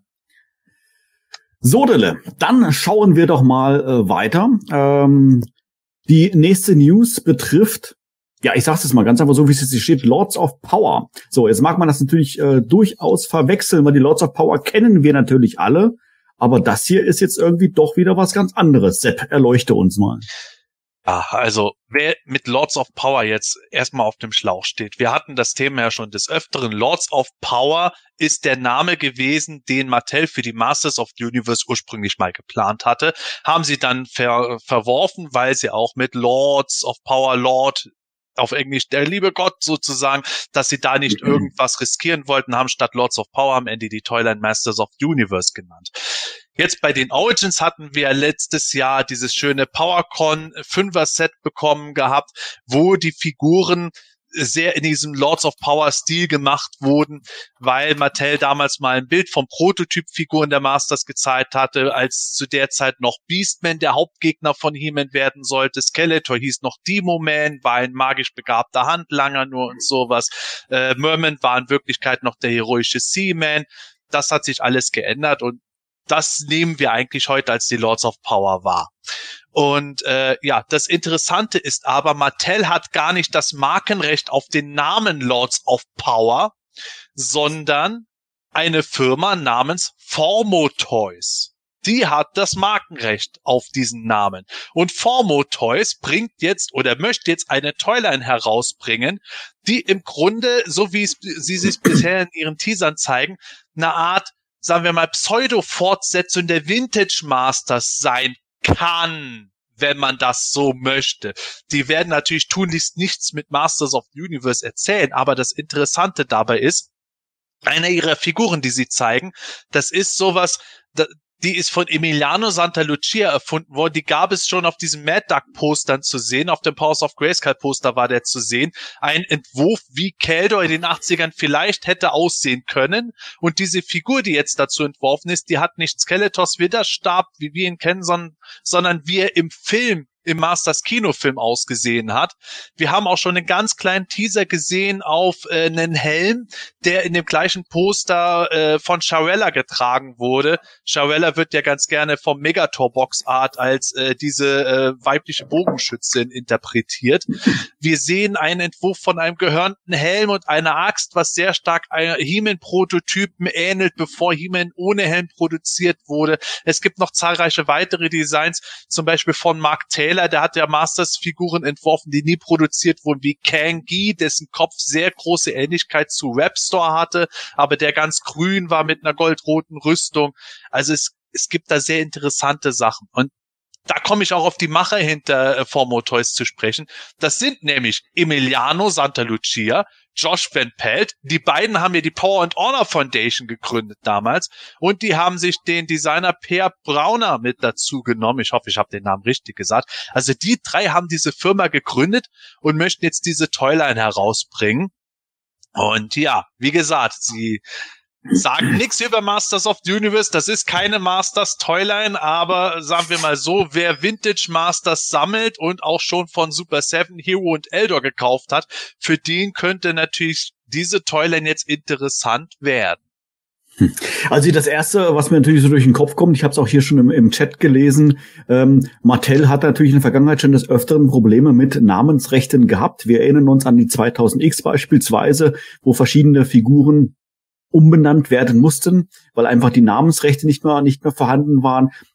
Könnte man jetzt ja meinen, hm, okay, Mattel hat jetzt draus gelernt und alles, was sie irgendwie verwursten, werden sie sich auf alle Fälle auch sichern. Aber anscheinend haben sie das dann hier schon wieder ähm, verpasst, sag ich mal. Also es verwundert mich jetzt tatsächlich ein bisschen. Ja, das ist das Interessante dabei. Bei der Power and Honor Foundation hatten wir ja äh, die Grayskull-Matte mal bekommen, die ursprünglich für Castle Grayskull geplant war, weil die ja in Kontakt mit Mark und Rebecca Taylor waren und haben dann da das Artwork dann produziert, auch gar nicht so billig damals, glaube ich. Und äh, davor gab es den, den äh, das Power and Honor Katalog nicht Katalog, das Buch. Wie hieß es noch, Michel? Power and Honor Foundation schon Katalog, Katalog glaube ich. Katalog, Katalog, okay, doch. Volume, genau. Volume One, ja. Ja, ja, genau. Und äh, ist ja heute auch schon nicht mehr billig zu kriegen. War ein geniales Buch mit vielen Entwürfen und so, was die alles selber irgendwie zusammengetragen haben. Aber äh, ja, dass sie nichts sonst mehr gebracht haben, liegt auch unter anderem an so gewissen rechtlichen Problemen, weil Mattel natürlich nicht so begeistert waren und äh, die Power and Honor Foundation aber auch nicht so begeistert davon ist, dass sie äh, angeblich nicht die Rechte an dem Material hätten, was sie wirklich in physikalischer Form, nämlich in Papierform gekauft haben. Das war alles nicht ganz ohne und ja, ich würde mal behaupten, dass die halt nicht äh, nicht gerade ähm, äh, ja, wie soll man das sagen? Sie haben, sie haben sich nicht auf die faule Haut gelegt, sondern waren so umtriebig eben Lords of Power, bevor Mattel das wirklich auf dem Schirm hatte, sich wohl zu sichern, vermute ich zumindest, und versuchen jetzt natürlich mit den Designs reinzugehen, die natürlich uns Masters-Fans nostalgisch triggern können. Da muss man wirklich sagen, Hardcore-Fans nostalgisch triggern äh, können wie eben dieses neue Keldor-Design, das theoretisch ein 80er-Design sein könnte, oder eben dieser Krieger mit dem Helm, der wie der He-Man-Prototyp Typ aussehen könnte, dass sie auf die Richtung gehen, ohne mhm. dass sie die Markenrechte verletzen. Und das wird eben das wirklich Interessante werden. Sagt Mattel dann, oder sagen Mattels Anwälte, ah, Chapeau, da sind die wirklich auf einem Level, wo wir nichts machen können, oder passiert da wieder rechtlich irgendeine Problematik? Wir haben das ja damals mit der Eternia Toyline erlebt, wo sie dann Gussform vom Hot Trooper nachgegossen haben und das ist dann ganz schnell eingestampft worden auf Mattels Geheiß. Ich glaube, Formo Toys hat da die größere Chance, äh, was laufen lassen zu können, auch wenn sie sich meiner Meinung nach ziemlich nah an der Grenze bewegen. Ich, ich glaube auch, dass das ein absoluter Drahtseilakt wird von denen.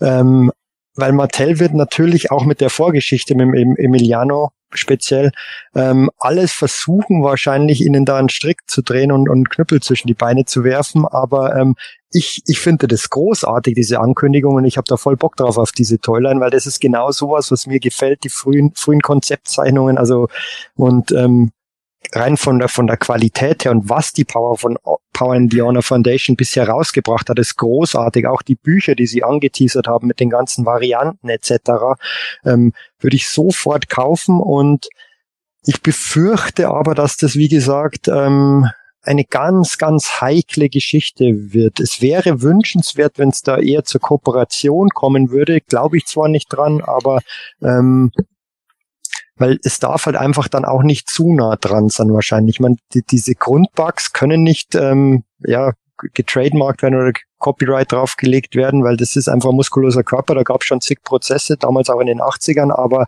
ähm, die Designs, gerade wenn ich an den Webstore-Kopf denke, an diesen Kang Chi oder wie der heißt, ähm, das ist schon sehr nah dran. Also das ist äh, eine heikle Geschichte. Ja, absolut. Und es geht allein schon mit diesem Widerstab im äh, Kinofilmdesign los. Äh, klar, wir wissen, die Rechte am Kinofilm sind wieder was anderes, aber haben die sich wirklich Lizenzrechte dort eingekauft, um das mitzunehmen und äh, dort irgendwie kombinieren zu können? Und was ist mit diesem Keldor-Design, das ja aber doch bei einem Masters-Poster von Matt Dark äh, abgedruckt wurde und damit möglicherweise in äh, mittlerweile rechtlich gesichert sein könnte oder nicht. Das ist halt alles so eine äh, ja, Grauzone, die äh, hoffentlich zu ihren Gunsten aus, ausläuft. Und äh, ich hoffe auch, dass äh, das preislich für uns okay ist, weil ich habe auch Bock drauf.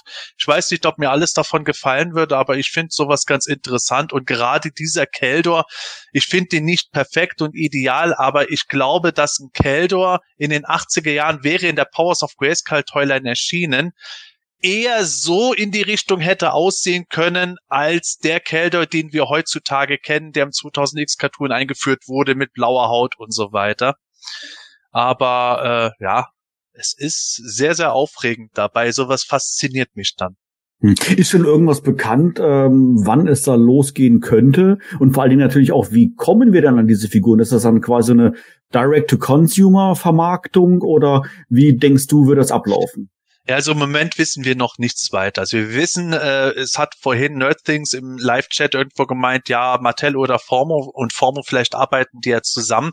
Nee, die arbeiten nicht zusammen und äh, ich glaube auch nicht, dass die miteinander zusammenarbeiten werden, denn zumindest die Power and Honor Foundation und Mattel, das ist nicht besonders gut miteinander gelaufen und äh, klar, jetzt sind da auch andere Leute bei Mattel dran, aber wenn es um Toys geht, sagt Mattel in neun von zehn Fällen, äh, nee, das machen wir selber und du nicht. Siehe auch Super Seven, sonst hätte Super Seven die Classics fortgeführt. Wollte ich auch gerade sagen. Oder halt natürlich die Neo Vintage. Also da oder vor allem ja die Neo genau Vintage, gemerkt, also die ja. Classics vielleicht sogar noch weniger, weil die sich für Super Seven nicht so gelohnt haben, aber Neo Vintage definitiv. Und äh, das, das machen die schon selber. Wir müssen jetzt einfach noch abwarten, was da kommt. Also sie haben gesagt, in, in Bälde wird es noch mehr geben, ob es eine Kickstarter, eine Fundraiser-Aktion gibt oder ob die einfach sagen, hey, hier auf unserer Webseite werden wir ab 1. Dezember die Figuren angeboten haben oder die erste Figur kommt im Dezember, die zweite im Januar oder sowas. Wir wissen es nicht. Ich vermute mal, dass die einen Eigenvertrieb machen werden, weil die irgendwie sich als so äh, Direct Artist to Consumer Toys Company bezeichnen. Äh, ich glaube nicht, dass wir die über irgendwelche Händler beziehen werden, sondern wenn, dann wird es eine Kickstarter-Aktion geben oder die sagen, wir brauchen kein Kickstarter, hier die Bestellung ab dem und dem Zeitpunkt gibt ihr die ab und dann kriegt ihr den Kram. Hm. Ich glaube, das wird ziemlich schnell gehen sogar. Eben bevor, also genau wenn man sich auf so einem Drahtseil bewegt oder in so einer Grauzone unterwegs ist, könnte ich mir vorstellen, dass die, dass die Jungs da wirklich sehr, sehr schnell zur Sache kommen, äh, um zumindest noch ein paar Figuren irgendwie unter die Leute zu bringen, bevor Mattel den Stecker ziehen kann. Ja, wobei ich tatsächlich glaube, dass die da schon größere Pläne haben. Wir haben große Pläne.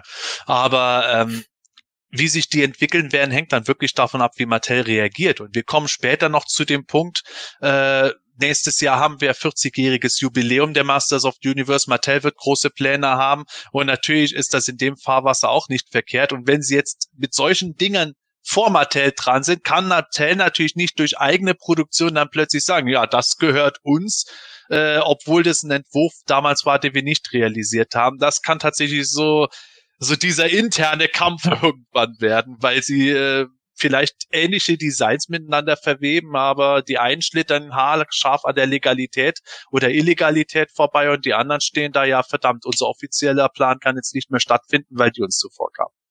Ja, Was so eine Charella, so eine Charella wäre schon noch nice irgendwie, so für die Power äh, of Grayskull-Figuren. Also gerade mhm. diese Charaktere haben halt ein unglaubliches Potenzial und einen sehr, sehr großen Reiz. Also das gab es ja schon diese Diskussion damals zu Classics-Zeiten noch, äh, als die, äh, die, die großen Figuren, diese, diese Giant-Figuren vorgestellt wurden. Kann ich mich erinnern, dass ihr ja auch im DHQ dann darüber gesprochen habt, dass ihr das eigentlich cooler fändet, wenn es eben genau diese, diese Powers of Grayskull-Figuren äh, in, im original Motu-Maßstab weitergegeben hätte. Ja, wie oft und, Gordon und ich darüber geredet haben. Das waren, glaube ich, ja. zwei Jahre am Stück oder so. Be careful what you wish for. und, und, und da ist dann auch spannend, was die alles theoretisch rausbringen dürfen. Da gibt's ja auch, weil du gerade diese Riesen angesprochen hast, da gibt's ja auch diese, diese Skizze zu dem Steel Kill, die, die, dieser, dieser Riese, der nur aus, aus Waffenteilen besteht, ähm, ja. ob, ob sowas theoretisch möglich wäre, ähm, ist, ist auf alle Fälle spannend. Was mir noch in diesem Zusammenhang eingefallen ist, ich meine mich zu erinnern, dass es bei der vorletzten PowerCon wurde was angeteasert, dass die PowerCon eigentlich eine Toyline rausbringen wollte, ähm, die ähm, für Moto-Fans interessant sein wird, aber nicht Moto ist. Und jetzt kommt, ähm, also PowerCon bekanntlich Well Staples, ähm, und jetzt kommt Emiliano Lucia mit Santa Lucia mit so einer Line um die Ecke. Ähm, von der von der PowerCon Line hat man überhaupt nichts mehr gehört. Keine Ahnung, ob die tot ist, ob die uh, auf Hold ist. Ähm, ist ist auf alle Fälle ah. spannend. Also so. also mhm. was die PowerCon Line betrifft, ähm, ich weiß nicht, ob es dieselbe ist. Ich weiß nur, dass es wohl irgendwie nicht direkt in, in die Pläne der PowerCon reingegriffen hat, weil ich schon gesehen habe, Well Staples hat äh, zum einen mal gesagt, ja mit der Toyline, das dauert noch, aber sie wollen da gerne noch was machen. Und äh, zum anderen hat er auch schon irgendwie sehr, sehr enthusiastisch und interessiert äh, zu Emilianos und äh, Joss und äh, eben zu, zu dieser Toyline Lords of Power eben reagiert. Also ich glaube, er hätte nicht so enthusiastisch und neugierig reagiert und äh, auch in einem heiteren Ton, wenn er jetzt äh, gesagt hätte, boah, sie haben uns voll die Idee geklaut oder sowas übertrieben. Das ist natürlich spannend, weil die haben ja auch eine Historie zusammen, der, der liebe Val und der Emiliano. Also das vorhin ist es ja, ihr habt es ja schon gesagt, äh, mit Emiliano und Martell ist nicht so gut gelaufen, wobei ist natürlich jetzt auch spannend, wie es jetzt mit Mattel ist, wo eben nicht mehr Scott Knightley irgendwie da federführend ist, weil der hat natürlich echt sehr viele Leute gegen sich und gegen Mattel irgendwie aufgebracht. Ähm, ja, ja. kriegt sie jetzt gerade auch wieder mit, äh, mit, mit, ich glaube, Daniel Gallagher, äh, wo er ja jetzt irgendwie auch gesagt hat, ja, die ganzen Bios, die sie irgendwie schreibt, sind ja nur Fan-Fictions und so. Ähm, ja, ist natürlich eine, eine krasse Sache und spannend wird halt zu sein. Also jetzt oder zu sehen sein, wie das jetzt mit Val, und, sprich der PowerCon und äh, Emiliano irgendwie weitergeht, weil die beiden sich ja jetzt auch nicht unbedingt im Guten getrennt haben damals.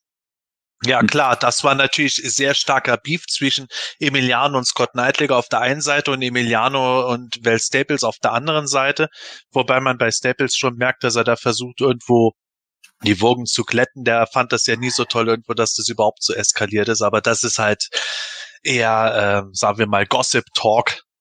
Ja. Äh, da müssen wir, da müssen wir jetzt wirklich vor allen Dingen eher auf der offiziellen Seite gucken, wie wird Mattel jetzt offiziell reagieren auf diese Toiler. Wenn da jetzt plötzlich nichts stattfindet, dann weißt du, dass die Anwälte denen die Hölle heiß gemacht haben. Wenn die das durchziehen, äh, dann kann es sein, dass die Anwälte gar nichts tun können oder sie äh, das Risiko eingehen.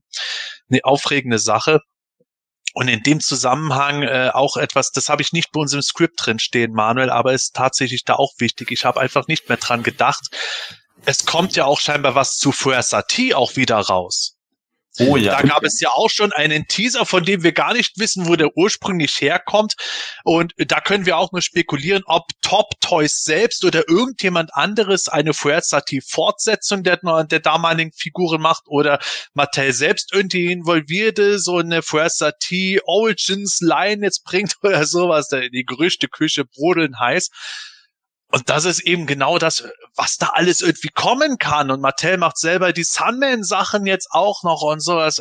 Also alleine, wenn man auf Vintage-Style Masters Figuren und äh, Knockoffs oder äh, Konsorten steht, dann äh, wird das äh, ein krasses Jahr, glaube ich, nächstes Jahr. ja, brauchen wir eine Menge Platz im Toy Room. Hat nicht jeder so viel Platz wie der Michael, aber ja. Klingt auf alle Fälle sehr, sehr, sehr spannend. Also ja, vorher ich kann mich an, kann mich daran erinnern, dass wir da zumindest mal das Logo da irgendwie gesehen haben in den sozialen Netzwerken, dass das rumging und ähm, äh, bin jetzt auch auf die Sache, äh, die Geschichte von Emiliano jetzt hier gespannt und seine Kollegen, was da jetzt bei bei rumkommt. Und ähm, für mich muss ich sagen, so gefühlsmäßig, so meine persönliche Meinung, klingt tatsächlich nach einem heißen Eisen. Ähm, aber ähm, ich denke mal, also ich hoffe mal, zumindest mal für Emiliano, ähm, dass sie sich dann aus, ausgiebig informiert haben, was möglich ist, was nicht möglich ist ähm, und äh, das Ganze dann tatsächlich dann alles gesichert dann über die Bühne gehen kann. Spannend wäre das auf alle Fälle zu sehen, äh, diese ganzen äh, Charaktere und auch Figuren ähm, dann auch dann auch kaufen zu können. Und ähm, ja, ich meine, ist ja nicht so, dass wir schon vier verschiedene Toylines haben aktuell, die wir kaufen können. Fünf sind ja auch in Ordnung, ja. Es ist also passt ja alles, sag ich jetzt mal. Also gut, äh, Motodad, Achtung, Sodele, geht es weiter mit äh, dem nächsten Thema. Prost an dieser Stelle. Nicht vergessen, Auch unser das ein Teil des heutigen Trinkspiels, wenn Manuel Sodele sagt, hoch die Tassen. Genau, so sieht's aus. In diesem Sinne, nehmen wir einen Schluck. Ah, weiter geht's. Und zwar widmen wir uns mal der nagelneuen äh, CGI Netflix Serie. Nicht der Serie selber, sondern die Toys, die da rauspurzeln. He-Man and the Masters of the Universe, äh, so heißt der, der offizielle Titel. Und die Toys, also wir haben, glaube ich, sogar zwei Themen äh, in dem Zusammenhang, glaube ich, Sepp, ne, die wir ansprechen wollen. Und ja. ähm, Punkt eins wäre quasi, ab wann gibt's die denn in Deutschland zu kaufen? Antwort, jetzt. Sepp, erzähl mal. Ja, tatsächlich. Da war ich ganz überrascht, weil in den ersten Oktobertagen haben wir schon geredet, ja, wie, äh, die sollten noch ab Oktober erhältlich sein. Dann war die noch gar nicht bei den Amis überall erhältlich. Und da haben wir schon gesagt, ach, wann kommen die überhaupt da mal bei uns raus, wenn äh, Staffel 3 dieser Serie läuft oder was? Äh, so wie es halt äh, ganz gerne stattfindet. Aber nein, also da merkt man wirklich, diese Serie zielt auf Kinder ab und muss deswegen auch so schnell wie möglich jetzt in den äh, normalen Einzelhandel kommen. Die sind mittlerweile seit, ich glaube, einer knappen Woche erhältlich oder seit einer guten Woche. Und äh, ja, He-Man at the Masters of the Universe He-Man selbst, Man at Arms und Skeletor sind aktuell im Laden. Ich glaube, Trapture wird irgendwo im Moment in den Assortments mit Man at Arms jeweils getauscht. Ich glaube, der kommt dann quasi im Assortment 1.2. Und äh, ja, He-Man und Skeletor auf ihren Bikes sind auch erhältlich. Also He-Man mit Road Ripper Bike, Skeletor mit Panther Bike und dieses Chaos Snake äh, Pit oder Snake Playset. Also sagen wir einfach das äh, Mini Snake Mountain Thronsaal äh, Playset, das ist auch schon erhältlich. Habe ich auch selber bei uns mittlerweile in den Smith-Filialen gesehen. Ich glaube, Smith und Müller haben die aktuell da und natürlich haben auch schon die ersten Händler äh, die irgendwo mit angeboten gehabt. Also wer auf diese Figuren steht, der kann die kaufen. Und da kann ich nur sagen, auf unserem Live-DHQ auf der GrayscaleCon hatte ich ja gesagt, ich bin auf diese Toiler schon irgendwie angefixt und äh, glaube ich, werde derjenige sein, der die kauft. Ich habe noch keine gekauft, weil der Preis ist dann doch ein bisschen stramm gewesen. Für so eine Figur dann 15 Euro, während die bei den Amis halt 10 Euro kostet. Und äh, Figur mit Bike kostet, glaube ich, so um die 25 oder sogar noch mehr. Ich glaube, 25 waren es und ich glaube 35 ungefähr oder so muss man für dieses Playset ausgeben. Äh, ich habe immer noch Bock auf diese Toys. Ich glaube, ich warte aber noch ein also du hast es ja vorhin gesagt, ne? Geduld, in Geduld üben und äh, vielleicht einen besseren Preis erzielen. Ich weiß nicht so recht. Also wir können über das Thema Preis können wir gleich noch mal ein bisschen mal anschneiden, äh, was du dir gerne gewünscht hättest oder was du vielleicht sag ich mal als Verantwortlicher für den Preis vielleicht sogar veranschlagt hättest. Natürlich aber vorher noch die Frage jetzt an unsere beiden Michaels: Habt ihr euch bereits eingedeckt, äh, ganzheitlich mit den verfügbaren Figuren, vielleicht sogar auch nur teilweise, Michel? Nee, äh, auch überhaupt nicht tatsächlich auch aus einem ähnlichen Grund äh, wie der liebe Sepp, weil ich auch der Meinung bin, für das, was die Figuren einfach darstellen und was sie sind, mhm. ist es mir einfach zu teuer. Ähm, auch genau im Hinblick auf der auf, auf die Preisdifferenz einfach. Also wenn eine Figur in den USA einfach für 10 Dollar im Laden steht und ich soll hier dann äh, 15 Euro dafür bezahlen, dann ist mir das einfach zu viel, weil das kann ich dann nicht mehr mit irgendwelchen Importgebühren rechtfertigen, weil es ja immer noch um Container und Paletten geht. Und äh, in der Masse würde ich es vielleicht noch einsehen, wenn so eine Figur dann 12 Euro kostet oder so. Ähm, das würde gerade noch irgendwie gehen, aber ähm, auch dieses Playset, das finde ich eigentlich super spannend und super cool, weil ich glaube, das kann man auch tatsächlich ganz gut mit den Origins kombinieren. Äh, da hätte ich auch echt Bock drauf gehabt. Also die Figuren auf Vehikeln, die triggern mich jetzt weniger. Aber dieses Playset hätte ich tatsächlich spannend gefunden. Ähm, einfach weil es auch so ein paar Stilelemente aus äh, der 2000X-Ära hat, mit dem, mit dem äh, Slime Pit, wenn man da daran denken. Äh, also das hat mich schon stark daran erinnert, aber die Figuren sehen nett aus, sind ganz, sind ganz witzig, aber da selbst wenn ich jetzt auch nicht der riesigste oder allergrößte Origins-Fan bin, äh, machen mich die Origins tatsächlich mehr an. Hm. Mich, äh, Michael, wie ist es bei dir? Hast du da schon irgendwie dir Sachen gekauft, bestellt? Bei mir ist es tatsächlich hier so, das habe ich ja ähm, relativ früh gesagt und ähm, da bleibe ich auch dabei. Ähm, also ich finde, haben wir ja schon mal drüber gesprochen, die Serie an sich ähm, eigentlich ziemlich gut. Ähm, aber die Figuren haben mir von Anfang an nicht gefallen. Bei mir liegt es jetzt weniger am Preis, den ich auch etwas zu teuer finde, aber auch für 10 mhm. Euro, glaube ich, ähm, ich kann nicht sagen, wenn ich im Laden wirklich stehe und dann, dann ist, weil das Skeletor ist wirklich die einzige Figur bisher, die mir einigermaßen gefällt. Die anderen gefallen mir einfach vom Design überhaupt nicht. Deshalb ähm, finde ich es cool, dass, die, dass es die gibt, aber ähm, da bei dieser Line bin ich ähm, Jetzt warten wir mal, bis Webstore kommt vielleicht, schauen wir mal, den werde ich dann kaufen. Aber, aber, aber ansonsten bin ich dir, glaube ich, echt raus. Ja, aber äh, hatten wir nicht diese Regel äh, ausgemacht, was nicht gefällt oder, äh, an, oder andere Artikel kauft man immer nur einmal? Das stimmt, aber da muss man ja erstmal einsteigen in die Line. Aber wenn man gar nicht einsteigt, dann zählt, dann zählt ja diese Regel nicht. Ah, Okay, genau. das, den Paragraphen hatte ich gerade nicht im Kopf gehabt. Ja. Gut. Wobei, was da auch noch spannend wird, also jetzt, ich meine, wir haben ja jetzt zumindest schon mal ein paar der Hauptcharaktere, aber wer mir jetzt zum Beispiel noch total abgeht, ist äh, Cringer, aka Battlecat dann, weil da bin ich wirklich sehr gespannt aufs Design. Wenn der jetzt irgendwie richtig cool umgesetzt ist und dann eben auch ein entsprechender Brocken ist, könnte ich mir den auch als nettes Add-on vorstellen, äh, dass man so ein bisschen mit Mix and Match in andere äh, Motu-Lines mit reinbringt. Hm, okay. Ähm, ja, Sepp, was würdest du dir denn preislich vorstellen bei den Figuren? Sie sollen ja, sag ich jetzt mal, vielleicht dann die, die Eltern antriggern, das Geld auch leichtfußig für ihre Kids auszugeben. Was wäre so bei dir so der, die ideale Preisrange? Also man muss dazu jetzt natürlich mal sagen, im Moment werden die äh, Sachen alle wieder teurer. Ich meine, wir merken es momentan sowieso, alles wird teurer, wieder mal. Ich kann mir mittlerweile auch schon nicht mehr den vollen Tank leisten. Aber auch bei den Toys, wir haben es bei den Origins erlebt und so, da werden die Preise jetzt angehoben und das kann natürlich jetzt auch diese Figuren betreffen. Äh, es ist halt leider, auch Spielzeug kostet immer Geld, aber nichtsdestotrotz wenn die bei den Amis 10 Dollar gekostet haben, die Figuren, hätte ich gesagt, dass die hier bei uns 12, maximal 13 kosten würden und das wäre für mich dann so die Obergrenze bei 15. Ja, es sind nur 2 Euro Unterschied, aber 15 Dollar für eine Figur, die sich für mich doch recht leicht anfühlt mit einer Waffe, so ist, ah, vielleicht bin ich da doch zu erwachsener Sammler, aber da ich finde die Figuren ja nicht schlecht, mhm. aber zwei, drei Euro weniger sollten es schon sein. Genauso bei Figur mit Fahrzeug. Ja, klar, wenn man das so rechnet, das Fahrzeug kostet dann umgerechnet auch nur noch zehn Euro, wenn man den Figurenpreis veranschlagt, weil es sind ja Repaints der normalen Figuren mit Zubehör. Äh, ich finde es trotzdem ein bisschen schwierig, weil die Fahrzeuge in dieser offenen Box auch äh, die fühlen sich doch recht leicht an. Der Michel, der spricht gerne von der Haptik dabei und er hat vollkommen recht. Äh, eine Haptik sorgt für eine gewisse Wertigkeit bei einer Figur. Und wenn das, wenn das Fahrzeug sich so leicht anfühlt, das Rad rollt so leicht und so, dann ist es für mich dann nicht so bedingt spannend, äh, dafür das Geld auszugeben, wenn ich dafür auch noch einen Repaint von He-Man kriege, den ich nicht so super spannend finde.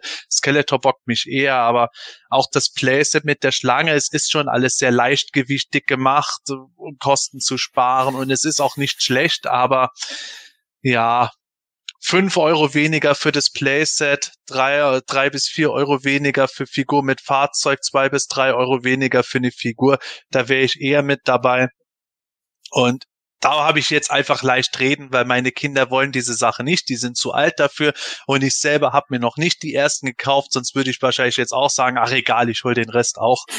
Ich hoffe einfach auf eine Weihnachten kommt, ich hoffe auf eine 20% Aktion oder so und ich glaube, dann werde ich nicht widerstehen können, weil auch wenn diese Toys eindeutig für Kinder gemacht sind, entsprechend gehalten sind, äh, neben diesen animierten Designstil, wir werden oder wir sollen ja angeblich das Design von He-Man und Skeletor noch bei Masterverse dann sehen, da bin ich sehr neugierig drauf, das wird dann natürlich eher Adult Collector sein. Aber ich mag halt Toys, mit denen man spielen kann, auch wenn ich jetzt nicht mehr da stehe, uiuiui, ja, mach da irgendwas mit den Sachen, aber ich habe Spaß dran, wenn ich sehe, das ist für Kinder gemacht, damit die Spaß dran haben. Und ich hoffe, dass äh, ein bisschen am Preis noch was gehen wird. Und dass jetzt erst so der Preis zum Start ist, den äh, Smith jetzt gerade auslupt, weil sie denken, ja, hm. jetzt, jetzt ziehen wir erstmal die 20% Sammler ab. Mhm. Ähm, du hast gesagt, jetzt zum Start. Also es hat ja quasi jetzt erst begonnen. Die ersten Figuren äh, sind jetzt verfügbar. Und äh, jetzt haben wir äh, in, der, in der letzten Nacht, also oder besser gesagt in den letzten 24 Stunden, ähm, schon neue Artikel weiß nicht, soll ich jetzt sagen, geleakt bekommen? Ist das jetzt so richtig formuliert? Das heißt, äh, die nächsten ähm, Toys für die äh, He-Man-Serie stehen quasi schon fest, stehen in, in den Startlöchern. Wir haben schon erste Fotos gesehen und neue Charaktere wurden enthüllt. Um was geht's denn da? Ja, geleakt ist gut. Das sagen wir immer, weil es halt keine offizielle Mattel-Ankündigung oft gibt. Aber mittlerweile scheint es irgendwie so zu sein, wir müssen nicht mehr auf eine Messe oder auf einen Newsletter von Mattel warten. Ha, wann war noch mal der letzte Newsletter von Mattel? Egal.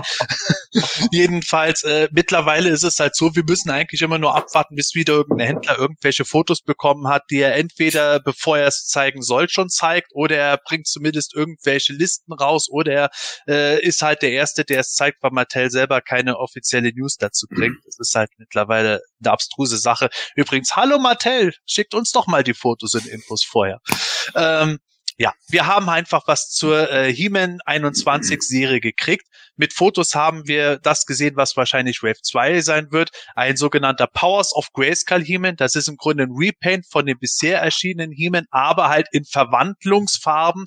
Äh, seine Haut ist gelblich transparent und damit hat er mich schon erwischt. Spätestens, wenn die Figur im Laden ist, wird mir der Preis egal sein. Ich bin Transparent. Ich stehe auf transparent. Es ist einfach so. Und Aber ohne Dark. Absolut richtig. Aber wir haben auch jetzt äh, auch in Verpackung Evelyn und Orko gesehen. Die hatten wir schon vorher in einem Teaserbild von Mattel auf der PowerCon gesehen, aber jetzt äh, sehen wir die richtig. Und auch neu zu sehen ist äh, Trapjaw mit einem Fahrzeug, der, der erinnert absolut an dieses Fahrzeug von General Grievous, wo dieses Rad über Ah, ja, okay. Sehr schön. Und äh, das ist äh, das letzte, das ist Man at Arms mit einem Fahrzeug. Und äh, das ist aber sogar schon erschienen. In beiden Amis ist es schon rausgekommen. Da ist noch nicht ganz klar, ob das jetzt irgendwie schon ein bisschen zu früh gekommen ist als Early Bird und soll eigentlich zusammen mit dem Trapjaw-Fahrzeug kommen oder wie oder was. Aber das sind die Sachen, zu denen wir Fotos gesehen haben. Und äh, zusätzlich gab es aber auch schon Listen für noch weitere Toys. In diesem Vorschaubild, das wir von Orko und Evelyn gesehen hatten, hatten wir auch schon Ram Man gesehen und wir hatten schon mal ein Prototypbild von der Sorceress, also Tila als Sorceress gesehen. Aber laut dieser Händlerlistung erwarten uns die Sorceress mit einem Fahrzeug und jetzt wird es höchst interessant.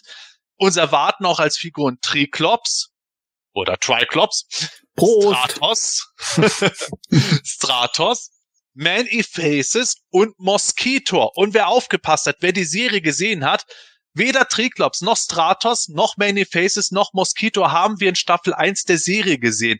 Das heißt also, die haben jetzt schon Staffel 2 am Laufen, beziehungsweise in Arbeit, wo wir diese Charaktere wohl zu Gesicht bekommen werden. Wann die jetzt genau kommen, muss man im Detail sehen. Wie immer wird wahrscheinlich Michael derjenige sein, der dir morgen schon angeboten bekommt und der Rest bekommt ihn dann im halben Jahr oder so. Ich weiß es nicht. Aber es ist schon hochinteressant. Es ist da wirklich schade, dass wir keine Bilder zu diesen Figuren gesehen haben. Aber allein die bloße Erwähnung ist jetzt natürlich was, wo ich dann da sitze und warte. Uiuiui. Wie sieht denn der Triklops wohl aus? Tja, jetzt ist es wohl ein bisschen zu spät für ein Spoiler-Warning, oder? Ich habe ehrlich gesagt auch dran gedacht. Ah, okay. Nein, Ach Gott, wir sind doch hier alle unter den Nerds. Entweder haben wir die Sachen schon gesehen oder wir sind nicht interessiert dran und gucken es nicht. Also, ja, Nein, also an dieser Stelle, an dieser Stelle, liebe Zuschauer und liebe Zuhörer, Entschuldigung, äh, der Sepp ist schuld. Ich hab doch gar nicht so viel gespoilert, Mensch. Ah, Also ich muss sagen, ich finde es jetzt, ähm, also wo wir schon im Thema drin sind, tatsächlich ein bisschen schade, dass man dadurch äh, tatsächlich schon eher, man ist es ja eigentlich ein Spoiler bekommen hat für die äh, für die Staffel 2. Man weiß, sie kommen. Ähm, okay, das ist vielleicht noch nicht so trivial, noch nicht so, sag ich mal, das das Highlight letztendlich, aber ich hätte es schöner gefunden, überrascht zu werden. Also da äh, finde ich es dann teilweise, sage ich mal so, wenn man, äh, wenn ich so an Marvel denke, äh, neue Figuren ganz äh, einigermaßen frisch, äh, der neue Captain America ähm, von der Serie, äh, die wir ja auf Disney Plus zu sehen bekommen haben. Die Figur wurde ja auch mehr oder weniger, zumindest habe ich sie so wahrgenommen, erst gezeigt, als dann tatsächlich auch die letzte Folge lief und das Kostüm enthüllt wurde und sowas alles. Sowas finde ich immer ganz nett, aber äh, ja, ist halt so. Und äh, nichtsdestotrotz bin ich natürlich auch sehr, sehr gespannt auf die, auf die Umsetzung, wobei wir natürlich wissen, die Umsetzung ist natürlich extremst frei und neu. Und von daher aber bin ich umso spannender, äh, wie das Ganze dann hier umgesetzt ist und natürlich auch, ob diese Charaktere dann auch in diese Verwandlungssequenzen mit involviert werden und so weiter und so fort. Wird, wird spannend. Das, wird- das finde ich auch das Spannende, ähm, weil du es gerade angesprochen hast, Manuel, mit diesen Verwandlungssequenzen. Von dem her ist es wirklich schade. Bei mir geht es gar nicht so um die Figuren, sondern eher um die Serie, weil die ist ja wirklich so aufgebaut, dass man vielleicht den ein oder anderen Charakter Charakter, als Fan erkennt man ihn natürlich schon, aber zum Beispiel als Beastman eingeführt wurde, ähm, das ist ja ganz spannend, wie sich die entwickeln, wieder mit einer Hintergrundgeschichte mhm. und dann verwandeln sie sich. Und, und, und, und darauf bin ich auch gespannt, wie das passieren wird. Und natürlich, dass jetzt auf einmal die Horde dabei ist. Ähm, das ähm, öffnet ganz neue ähm, Dimensionen. Keine Ahnung, ob dann Hordak auch vorkommen wird, aber ähm, dadurch freue ich mich, wie gesagt, weniger auf die Figuren, aber mehr wieder auf die zweite Staffel der Serie. Also ähm, man weiß ja noch nicht, wann die kommt, aber es ist ja mehr ja. oder weniger dann klar, dass die kommen wird. Ja, The Will of Me sagt auch gerade im Live-Chat, hoffentlich passiert es nicht wieder wie bei Revelation, dass durch die Figuren äh, äh, gespoilert wird, was in der Serie eigentlich passiert. Das Thema hatten wir bei Skelligott, ah, den ja, genau. zufälligerweise hier stehen Ach, so ein Zufall. Ja, das war ja der Klassiker. Da ist mir auch wieder mhm. eingefallen, das hat ja auch damals schon äh, Hasbro mit äh, dem Batman-Animationsfilm Mask of the Phantasm geschafft gehabt, dass äh, die Identität des Phantoms damals äh, bei der Actionfigur enthüllt wurde, weil die Actionfigur unmaskiert verpackt war und die Maske daneben lag. Und da hast du dann sofort den, gro den großen Spoiler des Films vor Augen gehabt. Also irgendwie Toy Companies schaffen sowas jedes Mal. Mhm. Aber ja, The Will of Me, ich stimme dir zu. Ich hoffe auch, dass wir nicht äh, Figurendesigns schon sehen werden, die in der Serie wichtig sein werden. Ich fand es eigentlich ganz erfrischend, dass wir eher so ein paar Fotos kurz vor Serienstart bekommen haben, wo wir noch nicht ganz klar, klar sehen konnten, was hat das jetzt alles im Detail auf sich. Absolut. Kommen wir doch mal zu weiteren Neuigkeiten. Es gibt ja noch viel, viel, viel mehr. Äh, widmen wir uns mal, ich nenne es jetzt einfach mal unsere Hauptline, die Moto Origins. Und ähm, auch da gab es in den letzten 24 Stunden tatsächlich einiges Neues äh, zu sehen. Ähm, manche Charaktere kannten wir vielleicht auch in der, in der, Form schon, haben jetzt aber vielleicht das erste Mal Bilder gesehen oder bessere Bilder gesehen. Zumindest es hat sich in den letzten 24 Stunden einiges äh, getan und das fasst der Sepp für uns jetzt nochmal zusammen.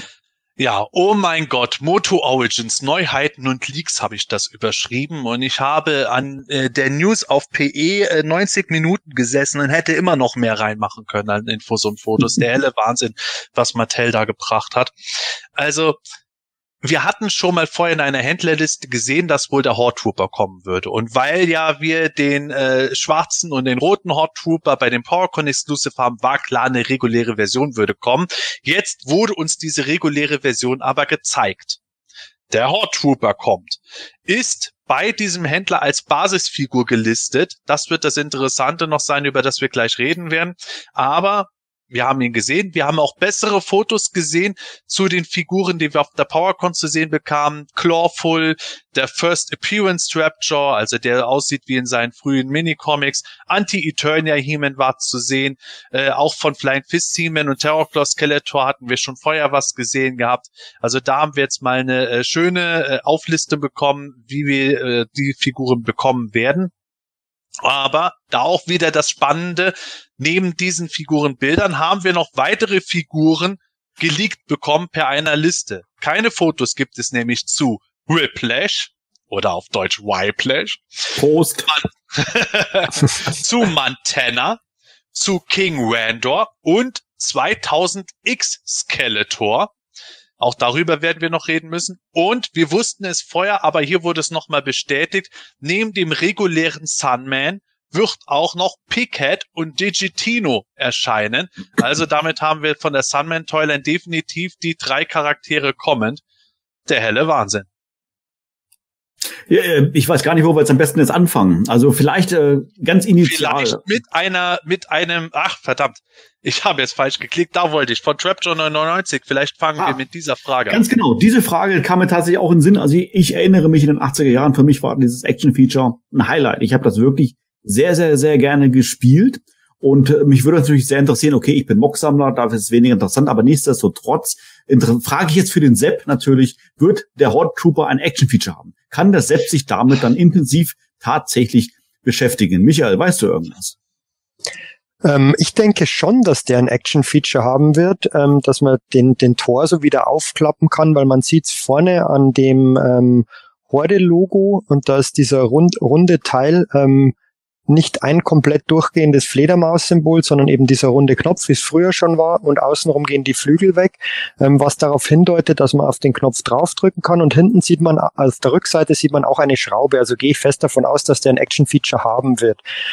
Ähm, wie das dann genau umgesetzt ist, wird sich zeigen, ob der Torso unten drunter so klapprig ist wie bei der Vintage-Figur oder eher ein bisschen ähm, ja, kom kompakter wie bei der Classics-Figur. Ähm, ich gehe aber auch fest davon aus, dass das eine, dass, also dass der einfach in der Basic Wave dabei sein wird. Also äh, immer die vier Figuren mit ähm, ja, ähm, Anti-Turnier He-Man, Mini-Comic Trapture und Clawful, ähm, was, was ich wieder eine großartige Wave finde. Ähm, ich finde ohnehin, dass, dass Mattel das mit der Mischung sehr gut hinkriegt. Es sind immer mal wieder, also es waren jetzt viele Repaints vorhanden, die aber ähm, überhaupt nicht gestört haben, finde ich, als Repaint. Ausnahme Mini-Comic Stratos, ähm, der ist einfach nicht gut umgesetzt. Aber ähm, bei dem Horde Trooper bleiben bei mir keine Wünsche offen. Ein, ein neuer T T äh, Tweak oder Twist ist auch dabei, ähm, weil der ist nicht einfach nur grau, so wie es aussieht, sondern hat so einen so einen leichten grau-silber-Schimmer ähm, als Bemalung. Ich hoffe ehrlich gesagt nicht, dass sie wieder auf die Idee kommen, so, so eine Battle Damage Variante mit einzubauen und dann einfach noch zwei äh, Schrammen drauf zu machen. Das fand ich immer irgendwie ein bisschen daneben. Ähm, Brauche ich, ich persönlich nicht. Ähm, aber da, da es ja zwei Deluxe-Figuren gibt mit Flying Fist Seaman und Terrorclaw Skeletor, glaube ich nicht, dass der irgendwie auf eine andere Art und Weise in einem Two-Pack oder wie auch immer erscheinen wird. Ich hoffe halt, ähm, und glaube eigentlich schon, dass Mattel den in, in ausreichenden Mengen produzieren wird, weil da werden sich die Leute eindecken mit dem. Hm. Icons sind natürlich wunderbar fürs Army bilden, oder Michel? Absolut. Also für mich als Horde-Fan natürlich auch ein absolutes Must-Have. Ähm, zu dem Punkt mit dem Action-Feature, also ich glaube schon auch, dass der Oberkörper auf alle Fälle aufklappbar sein wird. Ob das jetzt wirklich mit dem Druckknopf passiert, weiß ich nicht. Es könnte natürlich auch tatsächlich sein, dass er in Anlehnung an die Vintage-Figur einfach nur sozusagen äh, deutlich abgesetzt ist, dass er aber, dass sozusagen so ein Blind-Button ist.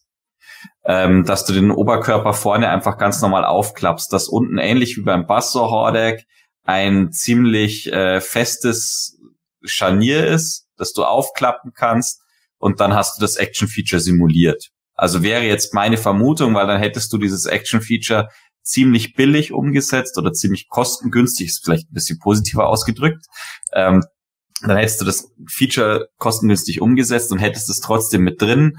Und äh, das wäre, glaube ich, absolut im Rahmen für eine Figur, die im, im Basic Assortment ist. Ähm, aber so toll umgesetzt. Ähm, ich bin auch schon sehr gespannt drauf, wie man die Drehung vom Oberkörper dann bewerkstelligt. Also, weil es ja doch, also man sieht es auf dem Bild, ähm, vielleicht nicht ganz so gut. Äh, das sieht ja doch ziemlich, ziemlich fein aus und, und ziemlich dünn aus. Also ich hoffe mal, dass man da jetzt nicht irgendwie so eine Sollbruchstelle dann hat. Also dass der Oberkörper recht leicht irgendwie äh, da abknickt und bricht. Aber soll er doch. Ja. Nur nicht unbedingt im Hüftgelenk.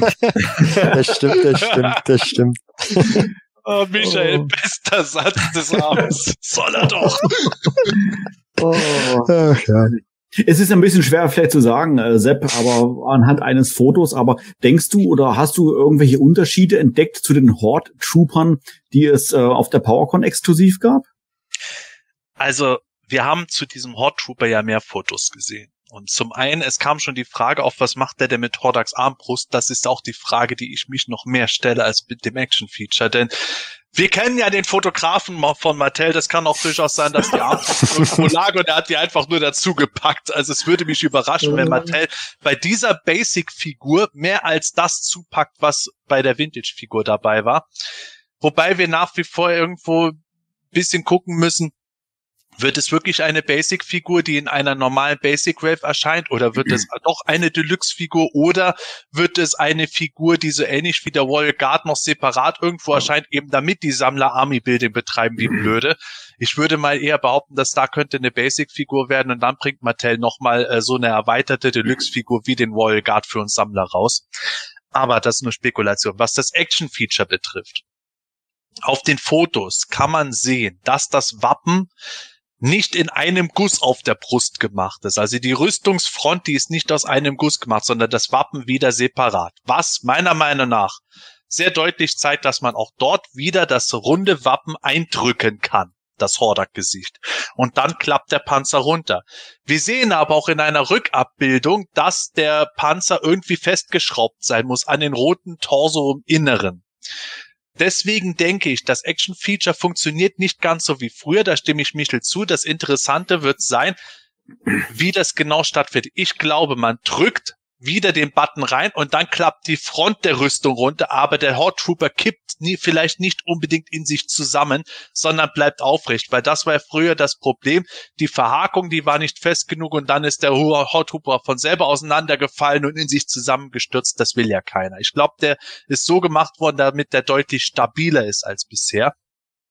Vielleicht klappt die Rückfront dann schwerer auseinander, vielleicht auch gar nicht, aber ich glaube, dass sie zumindest die Vorderklappe, weil man auch ein kleines Scharnier unten eben sieht, aufklappbar gemacht ist. Das Feature ist vorhanden.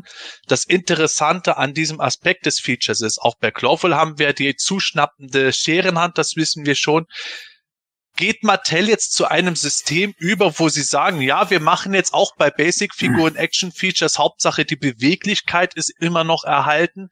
Oder äh, sagt Mattel, nee, es ist immer noch eine Frage des Aufwands, es wird sich vor allem bei den Snakemen, wenn die mal kommen, äh, interessant zeigen, was sie dann machen. Aber auch da wieder, ich glaube, die haben immer noch irgendwo einen Punkt, bei dem sie sagen, Basic Figures, da können wir das reinbringen. Gerade bei dem Hot Trooper, wenn wir den jetzt fünf bis sechs Mal verwurstelt haben, dann haben wir die Kohle wieder drin.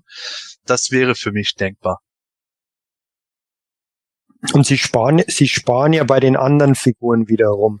Zwei Figuren sind ja reine Repaints, ähm, also wenn das die Wave ist, wovon ich ausgehe, Clawful, ähm, klar, da haben sie ganz viele Teile, die sie dann für Bass auf einer Seite schon verwendet haben und wie angekündigt Whiplash ist auch klar, dass der dann wieder kommt. Da ist der, der, der sind die, die, die, die Beine schon mal wieder verwendet. Also ähm, Mattel macht schon kostengünstig ähm, oder ähm, so kostengünstig wie es da geht. Ich stimme dir dazu. Bei den Snake Man wird es interessant. Ähm, Mantenna ist natürlich eine Figur, die, die teuer wird, wird oder generell einige Horde-Figuren. Ähm, Leech ist auch so ein Beispiel. Leech, genau. Und ähm, ich meine, die, die, die ähm, Sunman-Figuren, der, der, die Gitino, die Gitino und Pickett, das sind ja auch billig zu produzierende Figuren letztendlich. Ja. Wenn die in die normale Wave mit reinfließen, ähm, dann, dann, dann ist das auch Sparpotenzial wieder. Richtig. So sehe ich das auch und äh, da kommen wir auch zu diesen anderen Charakteren, die eben da in der Liste geleakt sind. Montana, du sagst es richtig, wird eine teure Figur und man merkt immer an diesen Raves, dass sie teure Figuren versuchen auszugleichen mit billigen Figuren, weil natürlich Clawful und Ripley äh, benutzen immer ähnliche Teile wie Bassoff, da braucht man nicht so viel. King Randor kann fast komplett aus Recyclingmaterial gemacht werden, da braucht man am Ende nur den Kopf und den Umhang wieder neu und alles andere ist dasselbe. Und auch dieser 2000X Skeletor. Natürlich hätte ich jetzt die Hoffnung, dass wir da schöne neue Teile, neues Headsculpt und sowas kriegen. Wir haben aber auch schon eine 2000X Evelyn bekommen, die letzten Endes ein 1 zu 1 Repaint der gelben Evelyn war. Mir gefällt die Farbgebung, aber trotzdem wäre ein schöner Unterschied da gewesen. Also schlichtweg, ich kann mir vorstellen, dass wir als äh, 2000X Skeletor dann einen äh, normalen Skeletor Repaint bekommen, wo irgendein Kopf von einer anderen Figur, der schon erschienen ist, nochmal recycelt wird und dann werden die äh, Teile entsprechend ein bisschen anderen Farbgebungen gemacht. Vielleicht hat er, äh, wenn wir Glück haben, das Cape von Keldor dabei, das finde ich cool, aber ich glaube es nicht, sondern eher, dass die Füße dieses Mal blau sein werden statt lila also ich denke mal, dass wir über diese Varianten immer wieder die Repaints bekommen, die eben dafür sorgen, dass eine Figur wie Mantenna dann auch refinanziert ist, beziehungsweise kostenmäßig mhm. ausgeglichen. Ja, vielleicht wird, äh, wird für den dann ähm, zum Beispiel der, der Schienbein-Guss äh, von Lords of Power Skeletor verwendet oder so, weil der, also damit du dann wirklich diese nackten Füße einfach haben kannst. Ja. Also das könnte ich mir jetzt vorstellen. Aber ich denke auch, das wird eine, eine recht günstige Geschichte wahrscheinlich werden, auch wenn die Hoffnung natürlich besteht, weil ja farblich jetzt beim 2000X Skeletor und dem normalen Vintage Skeletor, das läuft nicht so sehr auseinander wie bei Evelyn. Ähm, ist natürlich die Hoffnung schon da, dass sie sich vielleicht ein bisschen was einfallen lassen würden, aber man weiß es natürlich nicht. Hm. Ich hoffe, dass dieser Blauton dann, ähm, wenn der dann so kommt, zumindest so gewählt ist, dass man wirklich äh, den ähm, Alcala-Kopf aus dem Rise of Evil Tupac dann wirklich auf den Skeletor-Körper gut draufsetzen kann, weil das ja äh, mit der Kapuze und den bisherigen Skeletor-Varianten vom, von, von dem lila Ton nicht hundertprozentig passt, leider. Richtig. Mhm. Richtig, so sehe ich das auch. Ähm, ich, es, es klingt immer ein bisschen doof, aber äh, irgendwie die Erfahrung hat mich gelehrt, dass ich eher irgendwo meine Erwartungen niedrig schrauben sollte, dann werde ich nicht enttäuscht, weil meistens irgendwo die Wünsche, die man als Sammler hat, dann doch nicht so erfüllt werden. Aber es wäre auf jeden Fall wünschenswert. Hm.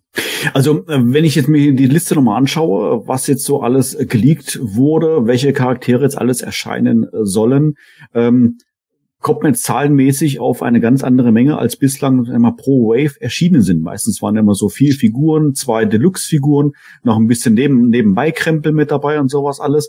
Äh, das scheint jetzt hier deutlich gesprengt worden zu sein. Denkt ihr, dass wir jetzt hier schon mehrere Waves sehen? Oder denkt ihr vielleicht, dass äh, Mattel anhand des Erfolges der Origins vielleicht sogar die, die Anzahl ähm, Toys pro Wave zahlenmäßig erhöht haben? Hm, schwer zu sagen. Ich, ich glaube, dass die bei den Vierer Waves bleiben werden.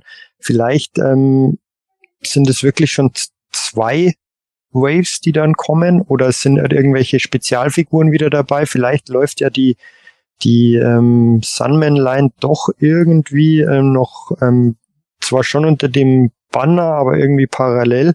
Und also wundern würde es mich nicht, wenn Mattel auch ähm, die Figurenanzahl dementsprechend anpasst, weil die Sachen verkaufen sich ja wie geschnitten Brot. Von dem her mhm. ähm, wäre es nicht verwunderlich. Was, was mich allerdings verwundert ist, ist, es taucht ja in dieser Listung auch ein Trapjaw auf, ob das jetzt wirklich der Mini-Comic Trapjaw ist, ob das ähm, oder was das für eine Figur ist. Weil ähm, außer dem Mini-Comic Trapjaw und dem, dem regulären Trapjaw kann ich mir jetzt eigentlich keine großartige Variante vorstellen. Noch Cronus haben wir auch schon bekommen. Ähm, ist, ist auf alle Fälle interessant, genauso wie dieser Anniversary He-Man. Ähm, spannend, was das sein könnte letztendlich. Äh, nee, das war Masterverse, habe ich mich vertan. War Masterverse. Filmation gäbe noch bei Trapjaw. Stimmt, stimmt. Also das wäre halt auch wieder eine billige, eine, billige Lösung äh, als Repaint. Würde mich aber tatsächlich ein bisschen wundern, weil sie bisher gar nichts in Richtung Filmation gebracht haben. Ja, und vor allem wäre es ja relativ witzlos, weil es den Filmation Capture ja wirklich, ähm, wirklich in sehr, sehr gut und eins zu eins schon bei, den, bei der Neo Vintage Line gab. Also wenn sie jetzt da wieder einsteigen mit Filmation, ähm, mit so originären Charakteren, das, das würde ich schwach finden. Dann lieber, lieber so ähm, außergewöhnlichere Charaktere, die nicht ähm, permanent auftauchen, meinetwegen ein Fangman oder sowas. Aber, aber jetzt nochmal alles in Filmation-Form, das, das würde ich sehr, sehr langweilig finden. Ja, es ist ja auch, es ist ja auch nicht gesagt, dass die vier Figuren, die wir jetzt oben auf den Bildern gesehen haben, dass die exakt wirklich in dieser Wave so als Assortment drin sind, oder? Ja. Das gibt es ja auch nicht als Info, sondern das waren jetzt einfach halt Bilder, die wir jetzt gesehen ja. haben. Ja. Ja, ja. ja, also wir können ja auch nur spekulieren. Es kann sein, dass es verteilt wird. Ich würde trotzdem mal davon ausgehen, dass Hot Trooper, Clawful Trapjaw an Anti-Eternia Human so die nächste Wave sein werden und die übernächste Wave der Skeletor, King Random, Montana und Ripley. So von dem, wie die Listen bisher stattgefunden haben. Und ich würde mal denken, dass der Horde Trooper neben der Basic Wave auch nochmal als Special Release bei Mattel Creations erscheinen wird. Ähm, für die Army-Bilder eben, wie gesagt. Vielleicht sogar noch vor, bevor dem regulären Release oder parallel dazu, damit die Leute nicht im Laden alles wegkaufen.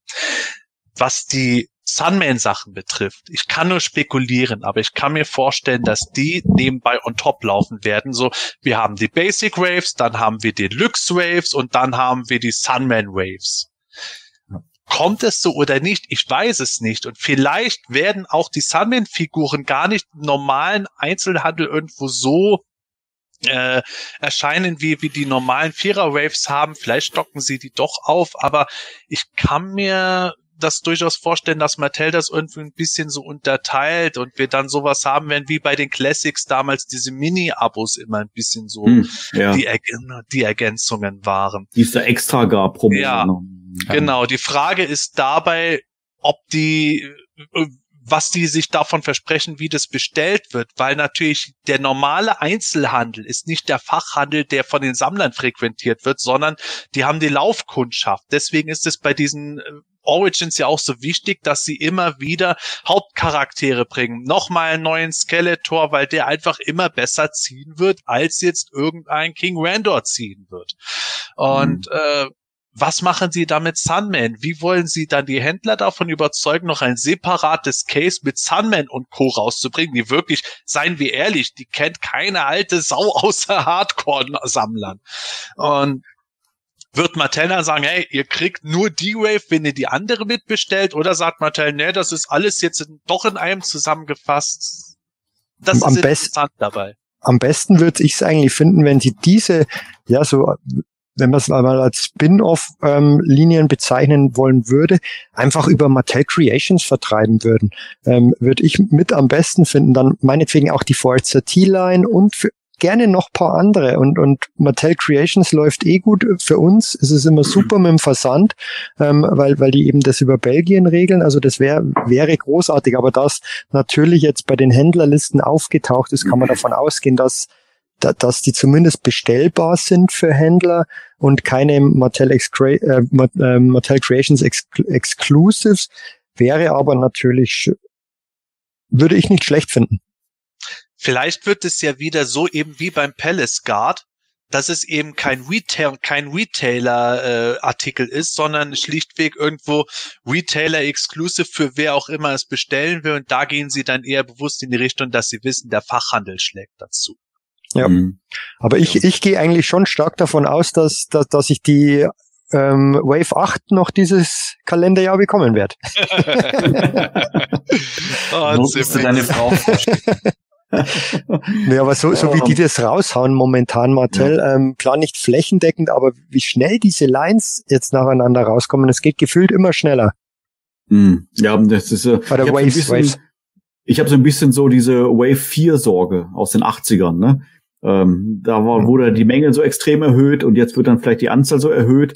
Und ähm, ich will jetzt nicht sagen, man, man wird äh, größtenwahnsinnig oder sowas. Das wäre jetzt, glaube ich, der falsche Begriff. Aber ähm, ja, ich glaube, da muss da wirklich so ein bisschen, ein bisschen Fingerspitzengefühl anwenden, äh, dass man immer so die richtige Menge am Start hat. Wir waren jetzt lange Zeit äh, unterversorgt und ähm, Vielleicht versucht man jetzt genau das Gegenteil zu machen, kann natürlich schnell in eine Überversorgung dann resultieren, was dann auch wiederum ein schlechtes Zeichen wäre. Aber warten wir es mal ab.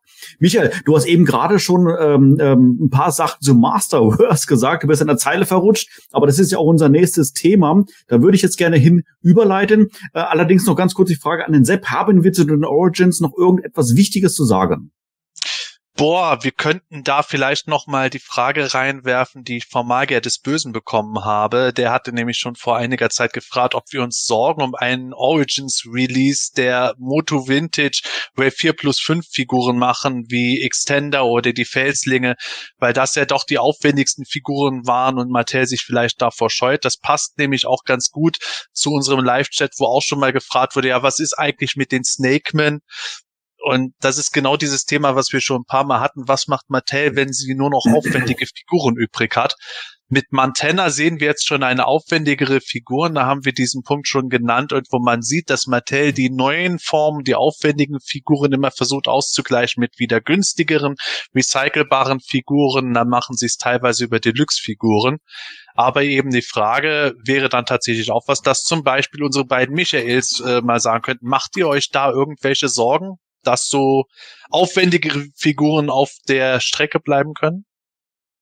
Nicht im geringsten.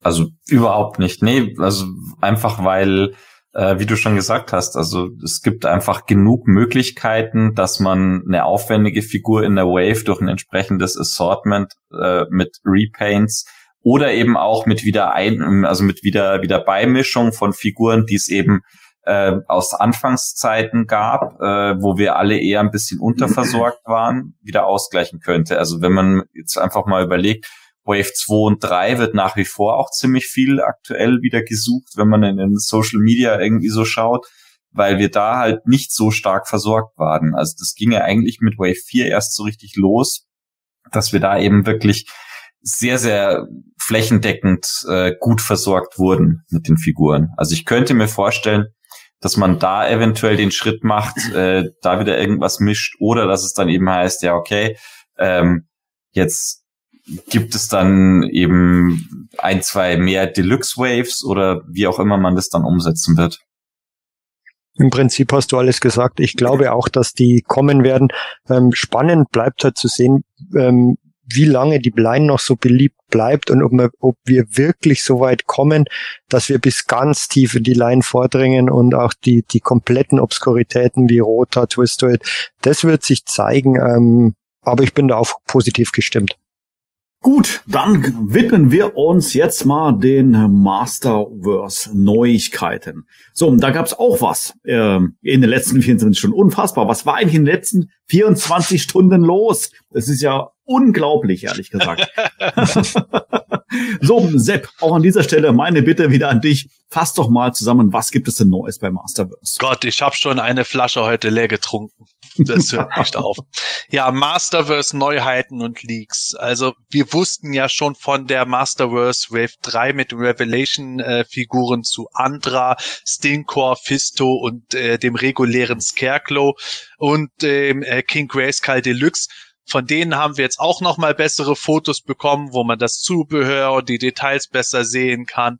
Ähm, da brauchen wir, glaube ich, jetzt gar nicht so viel zu sagen. Äh, das habt ihr schon gesehen gehabt. Das Interessante bei Scarecrow sind natürlich die Unterschiede zur SDCC-Version wieder, wo man gesehen hat, die grün bemalten Details sind bei der regulären Version jetzt gelb und ist nicht weniger, ist nicht so viel Zubehör dabei, kommt natürlich in der regulären Schachtel. Aber wir hatten auch neu gesehen und das Ding hat wirklich Wellen geschlagen. Savage He-Man, Deluxe-Figur, inklusive Orko. Und das Aufregende an dem ist, Darüber reden wir am besten jetzt noch nicht, was über den noch alles dazu gesagt wurde, weil da kommen wir zum Thema, das wir äh, später nach den Masterverse-Figuren haben werden. Aber es ist natürlich jetzt spannend gewesen. Savage Heathen haben wir schon vor geraumer Zeit mal in dem Moto Origins Wind Raider gesehen gehabt in einem, in einem geleakten Foto, wo dann natürlich nichts zu gesagt wurde. Jetzt wissen wir, er kommt offiziell. Und das Spannende ist natürlich auch, dass er Orko dabei hat. Er hat Zubehör dabei. Die Fotos von Mattel, äh, die sie gemacht haben, die Werbefotos, die waren auch schon sehr äh, in die Richtung gewesen, wie wir He-Man damals im allerersten Minicomic He-Man and the Power Sword gesehen haben. Wer es nicht weiß, ursprünglich war die Geschichte ja, dass He-Man gar nicht der verwandelte Prinz Adam wäre, sondern He-Man kam von einem Dschungelstamm äh, und ist losgezogen in die freie Welt und hat dann von der äh, ja, die wir heute als Göttin sehen, von der damaligen grünhäutigen Zauberin seine Ausrüstung bekommen, um gegen Skeletor Castle Grayskull zu verteidigen und zu verhindern, dass das Schwert der Macht zusammengefügt wird. Da haben sie viele Referenzen gemacht in ihren Fotos, aber es ist so, wie es ist. Wir haben jetzt einen wieder mal halbnackerten barbarischen Hiemen, der auf uns zukommt. Was ich ja äußerst spannend finde, weil dieses Thema mit Nacktheit äh, hatten wir ja schon öfter gehabt bei He-Man. Und es ja immer hieß, ähm, das äh, war in den 80er Jahren mit Conan und so weiter in Ordnung. In unserer heutigen Zeit, Neuzeit, äh, ist ein angezogener He-Man eher wünschenswert. Und jetzt kriegen wir quasi einen noch nackigeren He-Man. Quasi nur das Fellhöschen an. Unglaublich. Aber wir sind ja auch keine Kids. Also bei den Kids so war das tatsächlich das, das Feedback. Da hast du recht. Da hast du allerdings recht, genau.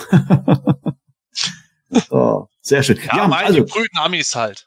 Ja, ist halt, ist halt so. Aber wer rennt zu Hause nicht in seiner Fellhose rum, ne? Also ich glaube, niemand macht das. Also. Oder oder in seinem Captain America Shirt Body painted. Ach, hört auf. wer macht denn sowas?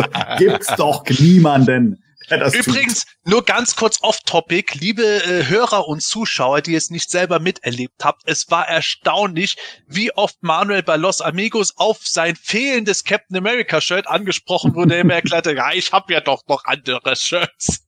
Ja, ja, Tatsache, Tatsache. Das ja, ist ein paar Mal vorgekommen. Da, da siehst du, das ist einfach das. Ich bin ja mit Kopftuch rum gerade. Ich meine, zum einen ist es bei mir ja. auf dem Kopf halt nicht besonders ansehnlich, zum anderen aber natürlich ein gewisses Markenzeichen, damit die Leute wissen, wen sie da ansprechen. Bei Manuel, er hat seine Uniform nicht angehabt und dann waren die Leute verwirrt. Äh, also in der Tat, ich habe heute eine sehr äh, witzige Unterhaltung gehabt im Chat und ähm, da ging es ähm, darum, äh, mir wurde geschrieben, ja, schade, ähm, ähm, dass wir keine Zeit hatten, uns da auszutauschen auf der Los Amigos. Und dann habe ich zurückgeschrieben, ja, äh, fand ich jetzt auch, aber zum Glück haben wir uns ja am Eingang getroffen, konnten ein paar Worte wechseln. Dann kam zurück, haben wir? Fragezeichen. Ich so, ich so, ja, haben wir. Wir haben uns noch gehalten. Hieß es nur, ach, mit den Gesichtsmasken habe ich nichts erkannt. So, naja, passiert halt. Aber wahrscheinlich wäre das nicht passiert, wenn ich mein, meine, mein Bodypaint äh, quasi aufgetragen gehabt hätte äh, vor der vor der Convention. Aber mal sehen. Dann vielleicht beim nächsten Mal, dann äh, nehme ich mein T-Shirt tatsächlich mal wieder mit. Gut, wir sind off Topic gekommen. So, also wir sind noch bei äh, Masterverse.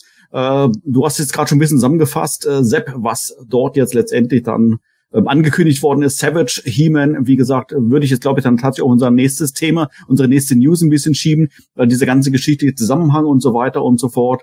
Und ähm, ja, würde ich vielleicht noch ganz kurz mal in die Runde jetzt mal hier frage, natürlich auch an unsere Michaels, ähm, eure ersten äh, Gedanken und Eindrücke natürlich auch zu den äh, besseren Fotos, äh, die wir mittlerweile gesehen haben und vielleicht auch ein Gedanke dazu zu solchen Figuren wie Anniversary He-Man. Was ist das denn? Anniversary? Sepp, ich weiß nicht, du hast vorhin schon eines, ein Anniversary geäußert. Ähm, hängt das wohl damit zusammen? Wer weiß, wer weiß, wer weiß. Was sind eure Gedanken? Michel. Ja, das ist tatsächlich spannend. Also bei dem Anniversary He-Man ähm, könnte ich mir tatsächlich auch irgendwas vorstellen, äh, dass es in irgendeine obskure Richtung gehen könnte. Also gerade weil Masterverse ja auch angekündigt ist als eine Toyline, die sich jetzt nicht rein auf Revelation bezieht, Deswegen würde ich mir da vielleicht tatsächlich irgendwas hoffen, äh, irgendwas erhoffen, dass man, wer weiß, austauschbare Torso, Torso-Elemente hätte, um äh, einen Thunder Punch oder einen Battle Armor He-Man äh, bauen zu können daraus. Das wäre für mich natürlich ein absoluter Traum, weil ich ja genau dieses äh, Battle Armor äh, Rüstungsteil absolut genial finde und deswegen ja auch dieses Battle Armor Age auf der Brust sozusagen vom äh, Revelation He-Man sehr gefeiert habe. Ähm, es könnte aber natürlich auch irgendwas sein, dass es äh, wieder, ich habe jetzt schon ein bisschen die Befürchtung, äh, also ich bin da ein gebranntes Kind von der 30th Anniversary Line, ähm, dass es irgendwie in eine, in eine völlig äh, abstruse Richtung geht, wobei Scott Knightley ist ja nicht mehr dabei, ähm, müssen wir, glaube ich, weniger Angst haben vielleicht wird's ja auch tatsächlich irgendwas, dass darunter schon äh, irgendwie diese, diese ähm, ja, Early Konzept Sachen irgendwie fallen würden. Also dass wir da schon irgendwas sehen würden, was so in die, in die, ja, wobei, nee, Vicor haben wir ja auch als extra Charakter schon gehabt. Nee, also vergesst es, Vicor wird's nicht sein. Ähm, ja, dann schmeiß ich jetzt einfach mal in die Runde. Ich hoffe, dass wir da irgendwie was bekommen, was so in die, in die Vintage-Richtung Thunder Punch oder, oder Battle Armor He-Man gehen würde vielleicht sogar ja auch wirklich dieser, dieser He-Man, ähm, also dieser erste Prototyp mit diesem Helm, ähm, könnte sein, der jetzt auch in dieser Formo Toys Line irgendwie angeteasert wurde, vielleicht sowas in diese Richtung. Ähm, aber ganz schwer zu sagen. Ähm, Dann kommt die Klage von Formo gegen Mattel. das das wäre es natürlich, aber ähm, ja, es, es, es muss irgendwie in diese Richtung gehen ähm, denke ich, irgendwie Frühzeit, aber was es genau sein wird, keine Ahnung. Zu dem ähm, Savage He-Man, viele fanden den ja richtig gut. Ich freue mich auch für jeden, ähm, dem das gefällt, aber das ist bei mir wieder so ein Fall, das äh, fällt bei mir eher unten durch, dieses Set, oder es lässt mich einfach völlig kalt, weil mich diese wieder mal der He-Man Head Sculpt irgendwie nicht überzeugt. Irgendwie das klappt irgendwie nicht so richtig. Ähm, bei der Masterverse Line ich gebe aber die Hoffnung nicht aus, auf, dass vielleicht bei dem Anniversary He-Man jemand dabei ist oder ein, ein Kopf dabei ist, der gefällt. Aber ähm, dieses Set werde ich definitiv auslassen. Aber ähm, oh, genau. Doch, doch. Ähm, genau. da, da, da, da picke ich Cherry. Cherries. ähm, und, und, und, vor allem die Bad Guys halt, ähm, habe ich jetzt bei der neuesten Line oder bei der Wave 2 ja auch gemacht. Da sammle ich letztendlich nur den Spycon Beastman und, und Tila und Man at Arms lasse ich aus. Also da ist bei mir echt durchwachsen. Ähm, von dem, was mir gefällt, was mir nicht gefällt. Ist aber auch mal ganz erfrischend, wenn man nicht alles immer sammeln muss. Ja, aber du, du kennst unser Gesetz, was nicht gefällt, ne? Ja, das stimmt, aber. So. ich wollte gerade sagen, das ist ganz erfrischend, wenn du alles nur einmal kaufen musst. ja, genau. das ist ja das Schöne bei den Masterverse-Figuren, weil man die ja so schön wieder zurückpacken kann. Ja. Mhm. Ja, das stimmt. Die das machen sich auch gut vor den, also die machen sich auch tatsächlich ja. sehr, sehr gut vor den ganzen Boxen. Wenn du dann die Boxen wie Bücher ins Regal stellst, ähm, das sieht schon sehr, sehr geil aus. Ja. Hm. Sepp, was hast du für einen Gedanken für Anniversary He-Man? Ich denke jetzt nur gerade daran, wie früher man immer beeindruckt war, wenn jemand so ganz belesen gewirkt hat, weil er eine ganze Wand voll mit Büchern hatte. Jetzt kommt so eine ganze Wand voll mit Figuren. so. Mal so eine ja, Brockhaus-Sammlung früher gehabt, ganze Lexikas und jetzt haben wir quasi die ganzen Figuren rein. Genau. Sehr schön. Super. Ähm, was war die Frage? Was du äh, dir unter den Anniversary He-Man vorstellst? Ja, Anniversary He-Man, schwierig für mich zu sagen.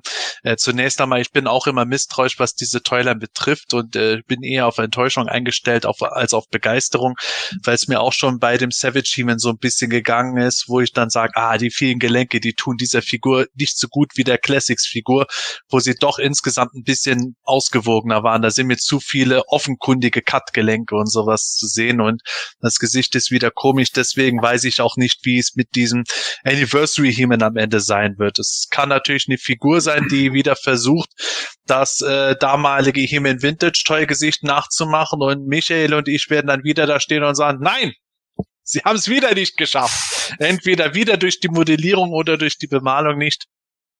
Ich kann mir auch vorstellen, dass sie einen Alcala He-Man machen so wie in den ersten Minicomics zu sehen war, dass sie halt diesen Masterverse Basiskörper nehmen, aber dann machen sie halt die klassische Rüstung mit dem Kreuz, dann machen sie das Zubehör auch klassischer, dann machen sie halt einen Kopf, der wirklich eher nach Alcala-Stil aussehen würde und dann bringen sie vielleicht noch ein bisschen extra Zubehör rein, was uns begeistern lässt oder sowas keine Ahnung, kann auch das sein. Es kann auch irgendwo wieder ein neues Design sein, so wie sie es bei New Eternia machen, das irgendwie verschiedene Sachen mixt, wobei ich denke, dass sie das eher auf New Eternia beschränken werden.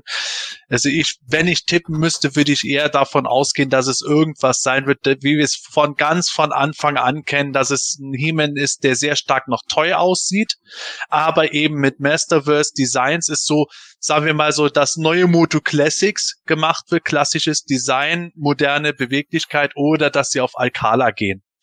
Das wären meine Tipps, weil ich mir schwer vorstellen kann, dass sie was komplett Obskures machen, äh, so wie sie es jetzt halt, äh, wie wir es vorhin hatten, wie sie es bei den Lords of Power machen, ihre Konkurrenten jetzt. Hm. Alles klar. Damit waren das jetzt fast zwei Minuten. In diesem Sinne, Prost. Leute, ich versuch's immer, aber. ich bin ein Eifeler, ich komme aus dem Rheinland, wir reden halt viel. ah, sehr schön. Aber trotzdem vielen, vielen Dank äh, für deine, für deine Gedanken. Gut, wollen wir äh, uns mal, ähm, wenn wir schon bei Revelation sind, bei Masterverse Figuren sind, uns dem Revelation Cartoon widmen oder haben wir hier bei diesem Thema noch irgendetwas Wichtiges vergessen? Ich traue mich nichts mehr sagen. Die Frage ist, die Frage ist, ob wir, ob wir, äh, ob wir jetzt sozusagen den Savage He-Man äh, ausgiebig behandelt haben wollen oder so. Äh, sonst hätte ich zu dem auch noch also, gesagt, ich feiere ihn nämlich tatsächlich. Also ich finde das halt wirklich genial. Aber ich glaube, das waren eher eben die Produktfotos, die mich da so richtig krass angesprungen haben. Ähm, weil ich natürlich von diesen Alcala-Motiven total geprägt bin und äh, die einfach total liebe. Also es geht einfach für mich äh, wenig über Alcala. Also da kommt vielleicht höchstens noch ein William George davor äh, und ein Rudy Obrero. Ähm, und das aber auch nur, weil da meiner Meinung nach die Perspektive besser gestimmt hat und so. Also bei Alcala merkst du halt einfach, dass die, dass die Zeichnungen Comic-Zeichnungen sind und deswegen weniger Wert auf äh, korrekte Anatomie und korrekte Perspektive und sowas gelegt wurde. Äh, fällt mir natürlich auch immer auf, wenn ich äh, mit meinem lieben Simon spreche. Lieben Gruß an dieser Stelle. Ähm, und äh, wir dann über seine Bilder in den Entstehungsphasen irgendwie sprechen und äh, dann jedes Mal so, ja, da, was der Alcala hier gebaut hat, das kann, das geht ja auf keine Kuhhaut, äh, aber das Motiv an sich ist halt geil. Und so geht's mir halt jetzt auch mit, diesen, mit diesen Figurenfotos vom Savage He-Man. Also ich fand es damals schon spannend, als der geleakt wurde, äh, auf, in diesem Origins Wind Raider. Ähm, aber jetzt das Set, ich finde das halt total genial und allein wegen Orko brauche ich dieses Set halt natürlich schon, weil Orko und Evelyn für mich die beiden äh, Big Characters im Revelation Cartoon so far waren. Kann ich absolut verstehen. Ich glaube, beim Savage He-Man ist für mich das Problem, also die Gelenke sind das eine, das Gesicht ist das andere. Ähm, die Gelenke sind halt auf heller Haut oder auf Haut. Der hat ja noch so einen schönen Wash bekommen, wo ich schon oft gesagt habe, die Figuren brauchen mehr Wash und sowas, um besser zu Geltung zu kommen, mehr Farbdetails, das ist gut, aber trotzdem, du hast halt kaukasische Haut. Beim King Grayskull mit seiner dunklen Haut oder beim Scarecrow mit seinen überwiegend dunklen Partien sind Gelenke in dieser Form nicht so auffällig. Und gerade die Cut-Gelenke durch die Oberschenkel und durch die Arme, wenn das nicht kaschiert wird, dadurch, dass der Übergang halt in den Stiefel oder andere Kleidung hineingeht, fallen die auf so hellen Farben deutlich auf. Und das ist für mich ein Problem dabei. Äh, das hat jede Toyline, die in der Hinsicht beweglich ist. Da muss man irgendeinen Tod sterben. In dem Fall äh, muss die Ästhetik ein bisschen zurückstehen gegenüber der Gelenkigkeit. Das ist halt das Marvel Legends Prinzip. Muss ich mal gucken, was es ist. Bei der Masterverse Toyland ist es für mich halt immer noch so ein bisschen Hit and Miss. Die mhm. späteren Waves jetzt, die werden durchgehend für mich schon interessanter als so die ersten paar Figuren, wobei ich auch die Evelyn ja toll fand, aber ja, die Begeisterung ist bei mir bei Savage mit weniger da. Bei Orko dafür mehr. Den finde ich geil. Hm. Also zu den Cut-Gelenken noch, das ist tatsächlich auch was, was ich überhaupt nicht nachvollziehen kann. Also diese Gelenke habe ich schon bei den äh, 2000er Marvel-Figuren total gehasst. Deswegen war ich auch von den Classics eigentlich so begeistert, weil sie eben nicht diese blöden Cut-Gelenke hatten, sondern das Oberschenkelgelenk, also generell so die, die, die Oberschenkel- und Schultergelenke bei den Classics waren grandios konzipiert, wenn sie denn richtig verbaut wurden, die Schultern vor allem. Ähm, aber an sich waren die wirklich richtig, richtig gut gemacht und dass man von diesem Prinzip abgerückt ist, ähm, weil das meiner Meinung nach absolut State of the Art war, also dass man jetzt doppelte Kniegelenke, doppelte Ellbogengelenke macht, Biceps Swivel und solche Sachen. Äh, da wird sich jetzt, äh, werden sich unsere Kollegen vom Toybox Podcast jetzt gerade freuen, weil die dieses Wort so gerne verwenden. ähm, ja, aber also, dass man, dass man einfach nicht sozusagen das Beste aus beiden Welten genommen hat. Also das Beste von dem, was man jetzt irgendwie von anderen Toylines, die State of the Art waren, kannte und das kombiniert mit dem guten und, und sehr guten Dingen aus der Classics Toyline, da hätte man ein bisschen mehr äh, Gewinn erzielen können äh, in Sachen Design und Ästhetik. Dann lasst uns doch mal dann tatsächlich mal äh, ja in die Geschichte mal jetzt mal eintauchen äh, in den Revelation Cartoon. Ähm, wir haben ja vorhin schon ein bisschen äh, drüber gesprochen gehabt, äh, dass wir äh, gespoilert wurden, werden in Bezug auf die CGI-Serie. Ähm, man mag sich natürlich denken, hier jetzt genauso, vielleicht sogar massiv gespoilert. So, aber bevor wir da jetzt eintauchen, natürlich mal grundlegend äh, die neuesten Informationen zum äh, Revelation Cartoon auf Netflix. Sepp, was haben wir? Ja, der helle Wahnsinn. Das war ja eigentlich das, was wir als so das aktuelle Thema für heute gedacht hatten. Revelation wird fortgesetzt. Das ist ja soweit nichts Neues, aber wir wissen endlich, wann es fortgesetzt wird. Die zweite Hälfte der ersten Staffel, die Folgen sechs bis zehn, die kommen am 23. November heraus. Höchstwahrscheinlich wie immer auf Netflix, 9 Uhr unserer Zeit. Ab da sind die dann abrufbar. Ja, wir wussten vorher, es wird ein amerikanischer Feiertag. Es ist der, was war's, der Patriots Day? Nein, nicht der Patriots Day. Ja, ich weiß es äh, gerade gar nicht auswendig. Oh, ich weiß es jetzt auch nicht mehr. Die Frage geben wir an unsere Zuschauer weiter. Ja, die haben doch immer irgend sowas. Die haben ja immer irgendwas. Es ist auf jeden Fall nicht Erntedank. Aber ja, 23.11. ist der Starttermin und wir haben neben diesem Starttermin auch ein neues Teaser-Poster bekommen. Und Achtung Leute, spätestens jetzt wird es spoilerlastig. Wir sehen dort nicht nur Tila und Evelyn mit Magie rumhantieren, sondern wir sehen auch Skelegord, der gerade sich zum Kampf gegen eben den Savage He-Man rüstet. Wir sehen Savage He-Man mit dem, mit, der Rüsten, mit dem Rücken zum Betrachter, mit einer Doppelaxt in der Hand, sich bereit machend. Ja, und das ist das Interessante. Da wird es jetzt spoilerlastig, weil zusammen mit der Figur haben wir da auch schon einige Hintergrundinformationen bekommen. Eure Soll Gedanken. ich jetzt auch sofort sagen? Nein, um Gottes Willen. Äh, wobei, das war schon wieder über eine Minute. Prost. Ah, Menschenskinder. Man kommt ja gar nicht mehr Ich zum sorge Reden dafür, hier. dass ihr Spaß habt. Mann, oh Mann, oh Mann, das funktioniert einwandfrei.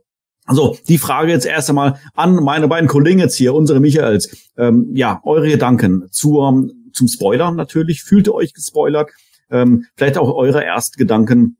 Ähm, was denkt ihr, wie das Ganze weitergeht? An dieser Stelle noch einmal die Warnung. Spoiler, Spoiler, Spoiler. Wir gehen natürlich davon aus, liebe Zuschauer, ihr habt den ersten Teil von Staffel 1 vollständig gesehen.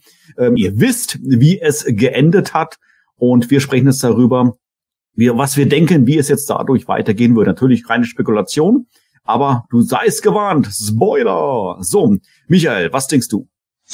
Ähm, Im Prinzip, ähm, klar, der Spoiler ist da, ähm, dass, dass ähm, Prince Adam nicht tot ist und jetzt dann der Savage He-Man zum Savage He-Man wird, war, glaube ich, denke ich, äh, klar, wurde ja auch schon gesagt. Also das ist in dem Sinn kein, kein wirklicher Spoiler, dass es jetzt wirklich der Savage He-Man ist, der gegen den ähm, Skelegord kämpft. Ähm, Finde ich interessant, da kommen wir ja gleich nochmal dazu. Ähm, da wurde ja viel von der Story schon wieder durch ähm, die, die Savage He-Man-Figur ähm, gespoilert.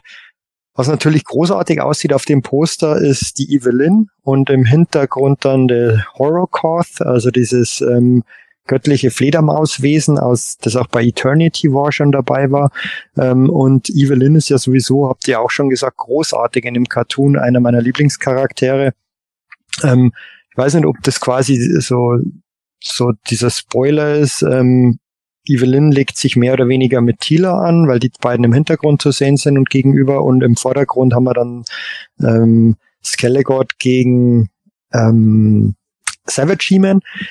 Interessant wäre natürlich jetzt zu wissen, ob das schon immer so konzipiert war, das Poster oder diese, diese, dieser, ja, dieses, dieses Bild, oder ob das mit auch eine Reaktion auf die, auf die Reaktionen auf die ersten fünf Teile war das so quasi He-Man und Skeletor stehen jetzt im Vordergrund und eben nicht mit ähm, Evelyn und Tila. Ähm, werden wir wahrscheinlich nie erfahren. Äh, wir werden es in der Staffel erfahren, aber ähm,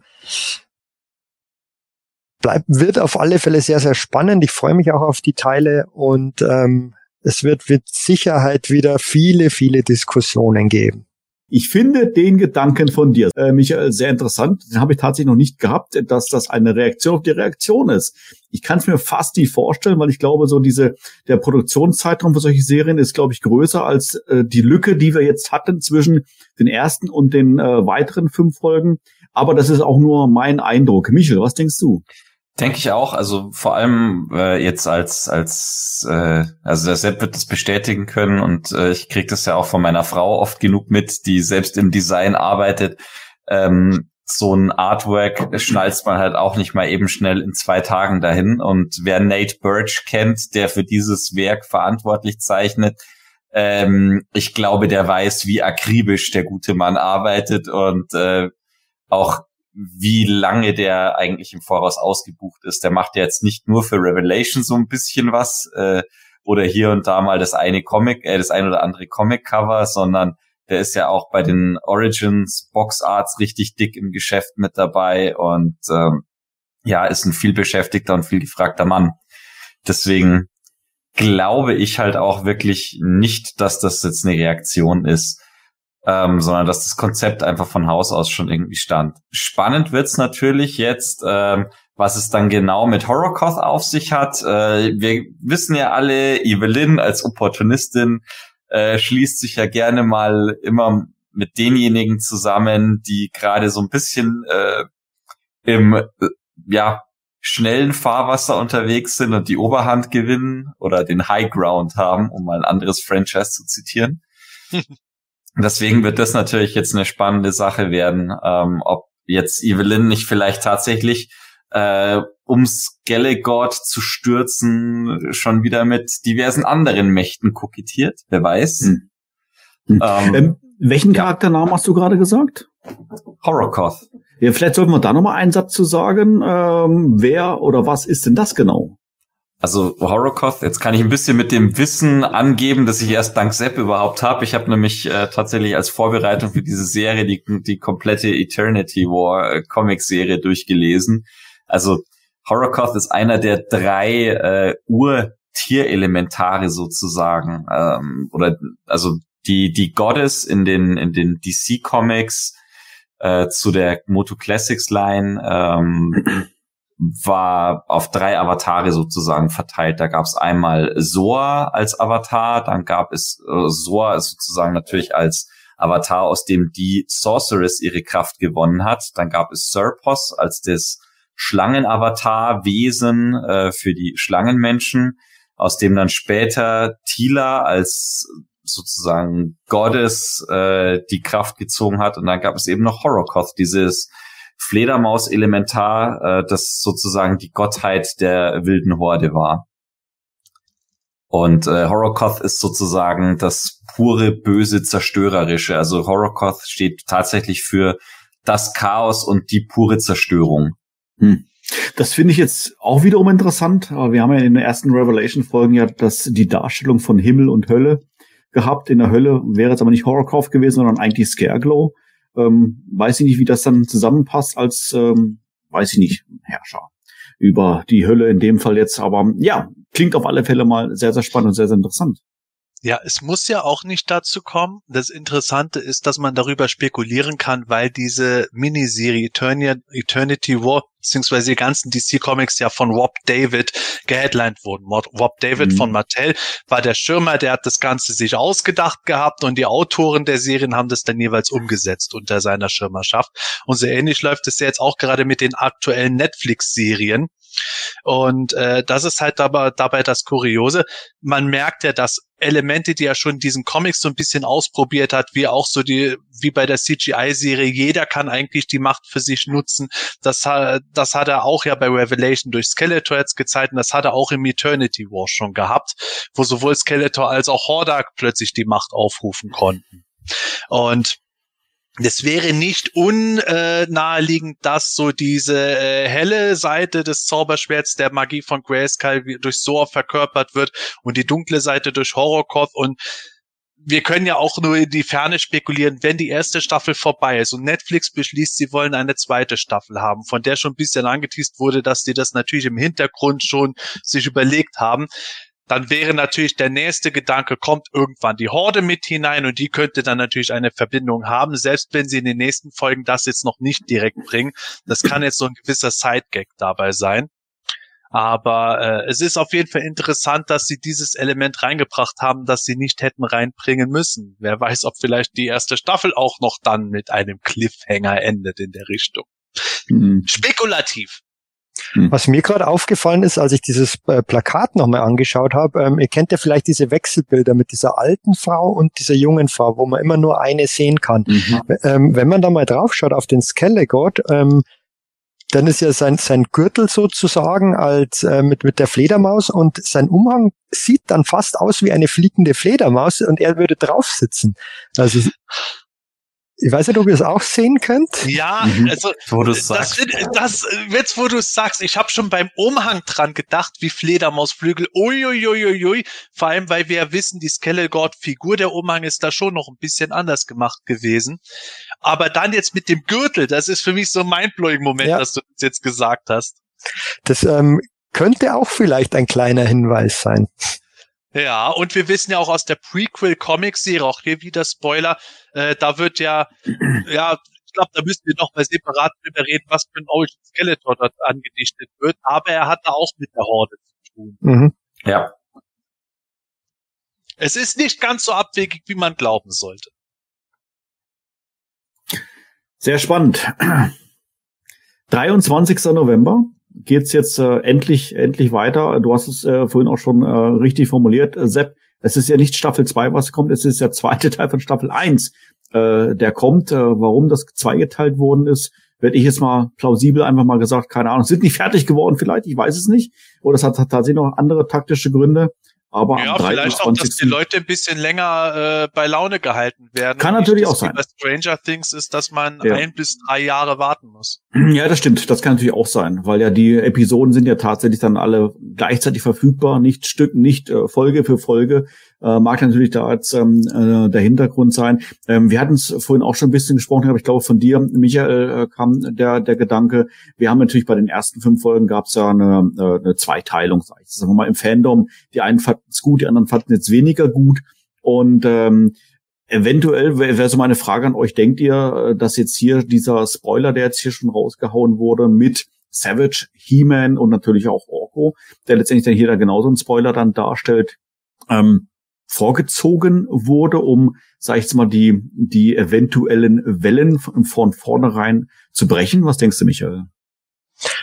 Schwer zu sagen, ev eventuell, wobei es jetzt ähm, vereinzelt auch schon wieder in eine andere Richtung ging und der Kevin Smith kritisiert wurde, dass er jetzt He-Man als Dummkopf darstellt, als Barbar, also nicht als Barbaren, sondern als Neandertaler, wo man die abstrusesten Sachen liest, wo ich mir echt denke, ähm, habt, habt ihr Leute und Schreiberlinge nichts Besseres zu tun, als auf sowas zu stürzen? Ähm, also Leider da, nicht, weil sie ihr Geld damit verdienen. Ja, ja klar. Ja. Äh, ich meine, und, und wir wissen alle, das bringt Klicks und da, da, da, das schauen sich die Leute an, aber ich finde es anstrengend und ich hoffe, dass es bei der zweiten, bei dem zweiten Teil der ersten Staffel nicht wieder so ausarten wird wie bei bei der ersten Staffel. Ich meine, die Leute wissen jetzt ungefähr, was auf sie zukommt. Ähm, man liest auch im Forum jetzt bei denen, die ähm, nicht so begeistert waren, sind natürlich jetzt die Erwartungen stärker gedämpft. Ähm, ich glaube, dies, dies, dieser Fakt der Enttäu dieser, dieser überwältigenden Enttäuschung ähm, der kann nicht mehr so stark eintreten. Aber es wird mit Sicherheit wieder welche geben, die finden finden super, finden spannend, neue Entwicklungen. Und dann gibt's halt wieder die, die ähm, sagen, wow, der Himen als jetzt Neandertal, als Dumpfbacke, der ähm, jetzt zu, zu, zu Hiemen werden kann und braucht überhaupt nicht sein Schwert. Was ist das für eine Story? Und ja, da wird es wieder Diskussionen geben, wenn die Diskussionen auf einem ähm, ähm, ja, normalen Maß ablaufen, finde ich das auch völlig legitim, dass es auch jemand nicht gefällt. Wunderbar. Aber es, es sollte halt ähm, in gesitteten Bahnen ablaufen. Auf alle Fälle. Ja, ich glaube, wir reden ja da in dem Sinne von äh, der Gossip-Presse, Boulevardpresse, Regenbogenpresse, wie auch immer man das nennen möchte, die, denen es halt nicht da irgendwo eine ernsthafte Auseinandersetzung mit dem Ganzen geht, sondern das ist halt auch irgendwo wieder dieses Ding, äh, es geht um Clickrates, es geht um Verkäufe etc. Äh, Spoiler, Bildzeitung geht es auch nicht unbedingt um eine neutrale Wahrheit.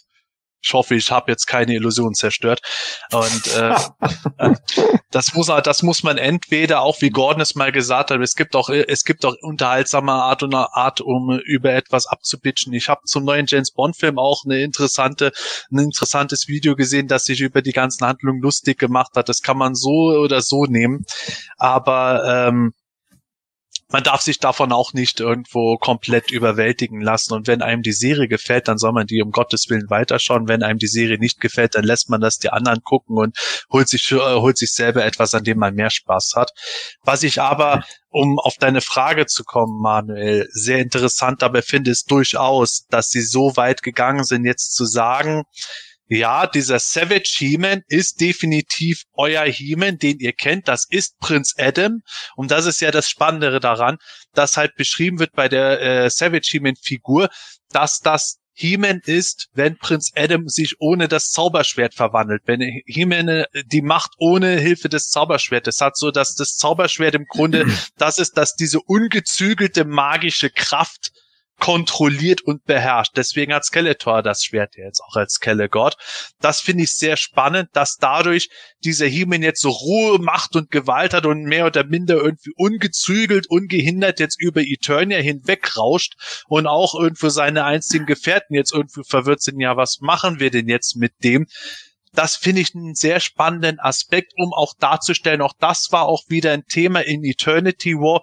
Was macht unseren He-Man denn aus? Warum braucht He-Man überhaupt Prinz Adam? Warum braucht der äh, die, äh, sagen wir mal, das Mitgefühl und die äh, die Empathie von Prinz Adam, um der He-Man zu sein, den wir kennen und auch lieben, um es so zu sagen. Das finde ich eine sehr interessante Geschichte, die sie jetzt erzählen und dass sie das jetzt aber jetzt gezeigt haben, glaube ich, ist schon eine gewisse Reaktion auf die Shitstorms in der Vergangenheit darauf. Also, weil sie hätten das natürlich jetzt auch gro als großes Rätsel bringen können. Wer ist denn dieser neue He-Man?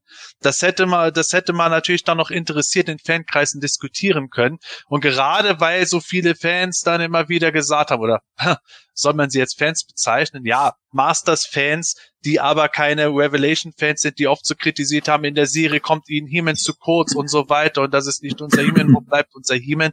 Ich kann mir schon vorstellen, dass sie jetzt gesagt haben, okay, haut den Text ruhig mit raus, dann wissen die schon halbwegs, wo sie dran sind. Und dann können sie sich entscheiden, ob sie es gucken oder nicht, aber sie können sich hinterher nicht beschweren.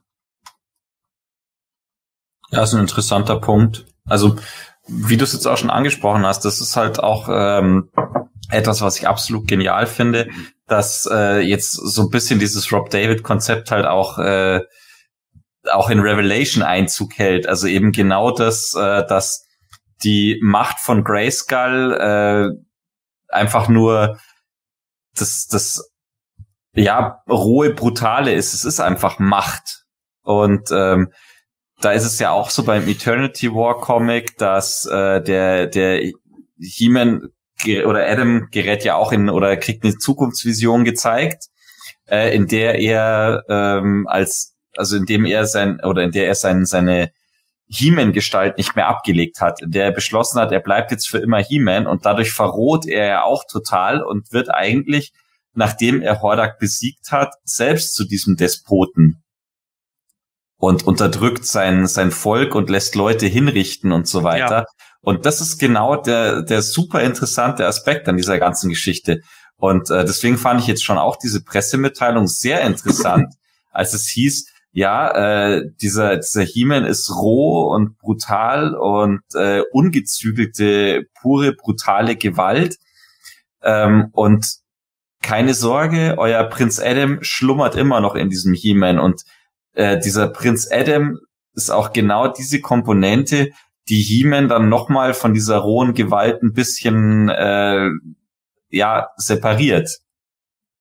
Und ich bin total gespannt darauf, wie das dann wirklich in der Serie umgesetzt ist, auch wie viel Zeit man sich dafür nimmt, äh, weil die erste Staffel hatte ja oder die, die erste Hälfte der ersten Staffel hatte ja schon eine ziemlich hohe Pace. Deswegen sind einem die Folgen auch viel länger vorgekommen.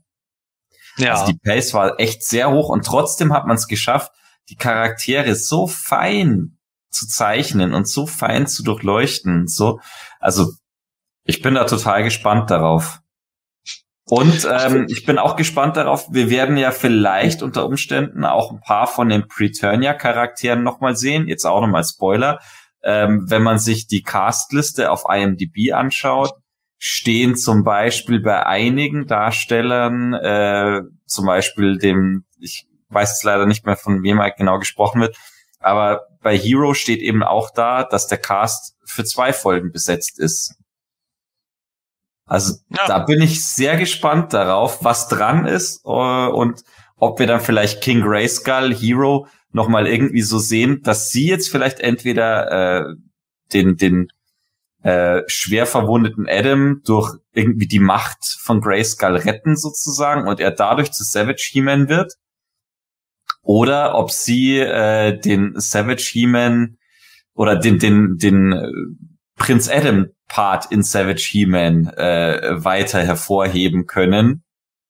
Aber das ist jetzt sehr spekulativ. Also ja, aber ungeheuer spannend und das macht doch das Fandom auch aus. Ich kann mir das auch vorstellen, wie du sagst. Sie benutzen die Magie von Grayskull, um äh, Adams Leben zu retten. Oder plötzlich erscheinen die früheren He-Man wie Hero und Co aus Preturnia als Geistwesen, als Jedi Spirits sozusagen und retten Adam, weil sie wissen, wenn Adam jetzt stirbt, dann wird er nicht zurückkommen, aber äh, sie, sie sind überzeugt, dass er wichtig ist, dass Eternia, das war ja auch so, Eternia braucht immer einen He-Man. Ja. Und äh, das kann natürlich auch sein. Genauso kann es sein, dass sie nochmal nach Preturnia gehen oder irgendwas. Es gibt so viele Möglichkeiten. Bei Eternity, wo äh, gab es ja auch Geisterwesen, die beschworen wurden. Bei den Moto Classics gab es mal den Heroes Call und den Villains Call, wo alle toten äh, Charaktere plötzlich wieder aus anderen Zeiten zum Kampf gerufen wurden ungeahnte Möglichkeiten. Ich vermute nur mal stark bei diesen Folgen wird es wieder nicht sein, dass Heeman irgendwo nonstop der Hauptcharakter ist, der alle anführt, sondern auch das durch seine Wildheit, dass der immer umherrennt und das ist so einer der Plots, dass halt äh, die Masters um Tila, Orko etc. auf der einen Seite versuchen, Skeletor aufzuhalten, auf der anderen Seite Heeman zur Besinnung zu bringen. Mhm. Ja. ja, so können wir das auch vorstellen. Und dann, äh, ja, letztendlich vielleicht dann sogar schaffen und damit dann vielleicht sogar dann der zweite Teil von Staffel 1 dann damit dann endet mit plus minus irgendein Cliffhanger. Ja, das ich ist, bin sehr, sehr gespannt. Das ist dann sozusagen der Interpart-Heman, der einfach immer nur schreit. Heman, geht's gut? Ja! Tina, alles bestens! oh, ah, unfassbar. Ja. Wer bist du? so, fassen wir nochmal zusammen. Am 23.11. geht es los, morgens um 9 Uhr. Fünf Folgen. Moto Revelation, die Folgen 6 bis 10, alle werden auf einen Schlag verfügbar sein. Kannst du sie, du kannst sie durchbinschen, du kannst auch nach und nach gucken, wie es dir beliebt. Aber zumindest der Tag ist der Tag, an dem es endlich weitergeht. So, wir werden uns natürlich diese Folgen auch anschauen als Quartett und wir werden auch ausführlich drüber sprechen. So, das Datum steht schon fest, ähm, liebe Zuschauer, lieber Zuhörer, und zwar werden wir das drei Tage später machen.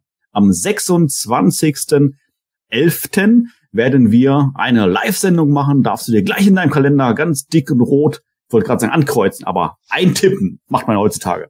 Man hat ja keinen Stift mehr in der Hand. Eintippen und äh, da werden wir dann, wie gesagt, dann ausführlich über den neuen Cartoon, nein, Quatsch, über die neuen Folgen des bekannten Cartoons dann sprechen. 26.11. abends 21 Uhr, das Himanische Quartett live. Die Folgennummer habe ich mir extra notiert.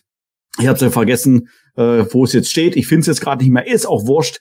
Äh, wie, wenn du natürlich auf Planetonia unterwegs bist, unsere sozialen Kanäle abonniert hast, werden wir natürlich noch rechtzeitig noch einmal informieren. Aber das Datum und Uhrzeit steht schon fest. So, dann glaube ich, haben wir die News, äh, die wir durchsprechen wollten, heute soweit dann alle durchgekaut. War eine ganze Menge. Das hätten wir uns tatsächlich äh, nicht gedacht. Äh, wie Sepp hat am Anfang der Sendung schon gesagt, wir hatten schon den Gedanken, das ein oder andere Thema einfach noch mit reinzubringen, um die Sendezeit zu füllen. Wenn ich jetzt auf die Uhrzeit gucke, ähm, ja, wir sind schon wieder, äh, haben schon wieder leicht über, leicht überzogen, aber ich freue mich sehr, äh, dass natürlich so viele äh, Zuschauer da sind, dass ihr so zahlreich hier vertreten seid, uns vor allen Dingen auch hier dann äh, zugehört habt, die ganze Zeit mit dem nahezu dann knapp drei Stunden. Hat äh, wieder sehr, sehr viel Spaß gemacht, war wieder sehr viele interessante Punkte mit dabei. Falls du es noch nicht getan hast, äh, lieber Zuschauer, lieber Zuhörer, gib doch uns deinen Daumen nach oben für dieses Video. Das hilft uns, wie gesagt, sehr vom YouTube-Algorithmus her und so weiter und so fort. Und wir möchten natürlich auch gerne neue Fans erreichen und damit hilfst du uns wirklich sehr. Vielen, vielen Dank und natürlich Abo nicht vergessen, Glocke aktivieren und äh, dann wirst du auch bei neuen Videos äh, sofort informiert und neue Videos haben wir tatsächlich mittlerweile jede, jede Menge äh, pro Woche. Und äh, nicht vergessen natürlich auch auf planeteternia.de vorbeizuschauen. Das ist unsere Zentrale, das ist unser Mittelpunkt. Da läuft alles zusammen und da haben wir sogar noch mehr Content als ohnehin schon in den sozialen Netzwerken. So, es ist jetzt mittlerweile kurz vor Mitternacht und ähm, ja, ich glaube, es ist ein guter Zeitpunkt, dann die Sendung jetzt hier zu beschließen. Ich bedanke mich äh, bei euch, meine lieben Kollegen, dass er wieder mit mir hier den Abend verbracht hat. Hat sehr, sehr viel Spaß gemacht. Vielen Dank an unsere ganzen äh, Zuschauer. Schön, dass ihr mit dabei gewesen seid. Schöne Grüße an dieser Stelle. Und ich sage dann, mach's gut, tschüss und bis dann. Mich hat's natürlich wieder ähm, auch wieder sehr gefreut. Ähm, hat Spaß gemacht, ähm, mit euch über die Neuigkeiten und den Cartoon zu reden. Du hast die Videos gerade angesprochen. Ab morgen folgen dann die Videos zur Wave 7 der Origins, die First Look Videos. Also ähm, alle reinschauen, kleiner Teaser und dann bis zum nächsten Mal. Ciao. Ja, ich danke nochmal, dass ich in dieser Runde mal wieder mit dabei sein durfte. Es ist mir jedes Mal wieder ein Vergnügen und ein äh, Fest. Ich werde dann jetzt mal meinen Battlecat, der hier schon neben mir äh, Terror macht, füttern, damit er mir nicht zum Terror-Klaus wird. Ja, das war das heutige Wortspiel. Wunderbar. Ich bedanke mich bei euch, dass ihr dabei wart und äh, ich finde es auch schön, dass wir heute einiges fürs Trinkspiel geschafft haben. Ich war nicht ganz unbeteiligt daran. Gut, unser Michael, der ist heute tatsächlich am Stück drin geblieben. Applaus, Applaus großes Kino. Ist natürlich fürs Trinkspiel schlecht gewesen, aber dafür haben wir den anderen Michel dabei gehabt, dessen Katze verlässlich noch ein paar Mal reingekommen ist. Wunderbar. Ach, die ist so süß, die muss ich mir auch mal live anschauen. Ja, äh, ich schweife schon wieder ab. Liebe Zuschauer, liebe Hörer, schön, dass ihr auch wieder das hier angetan habt. Ich kann es immer nur wieder sagen, es macht mich ungeheuer demütig und froh, dass ihr euch diesen Kram hier tut. Ich freue mich auf die nächsten Folgen. Ich freue mich auf die nächste Live-Folge, auf unsere Revelation Talkbacks wieder. In diesem Sinne, tschüss, bis bald und gute Reise. Das Hemanische Quartett. Präsentiert von planeteternia.de. Das Hemanische. Ach nein, das Intro hatten wir ja schon. Ah, ja. Ähm, ihr weißt, ihr, ihr weißt, Gottes Willen, ihr wisst. ich finde den Interessanten von dir, ähm, den, was habe ich gerade gesagt? Den Interessanten von dir? Den Gedanken von dir. Meine Güte, was ist denn los? Ich habe zu viel getrunken, glaube ich. Es ist schon Okay. spät, Manuel. Ja, das mag auch schon sein. Das Hemanische Quartett. Präsentiert von planeteternia.de.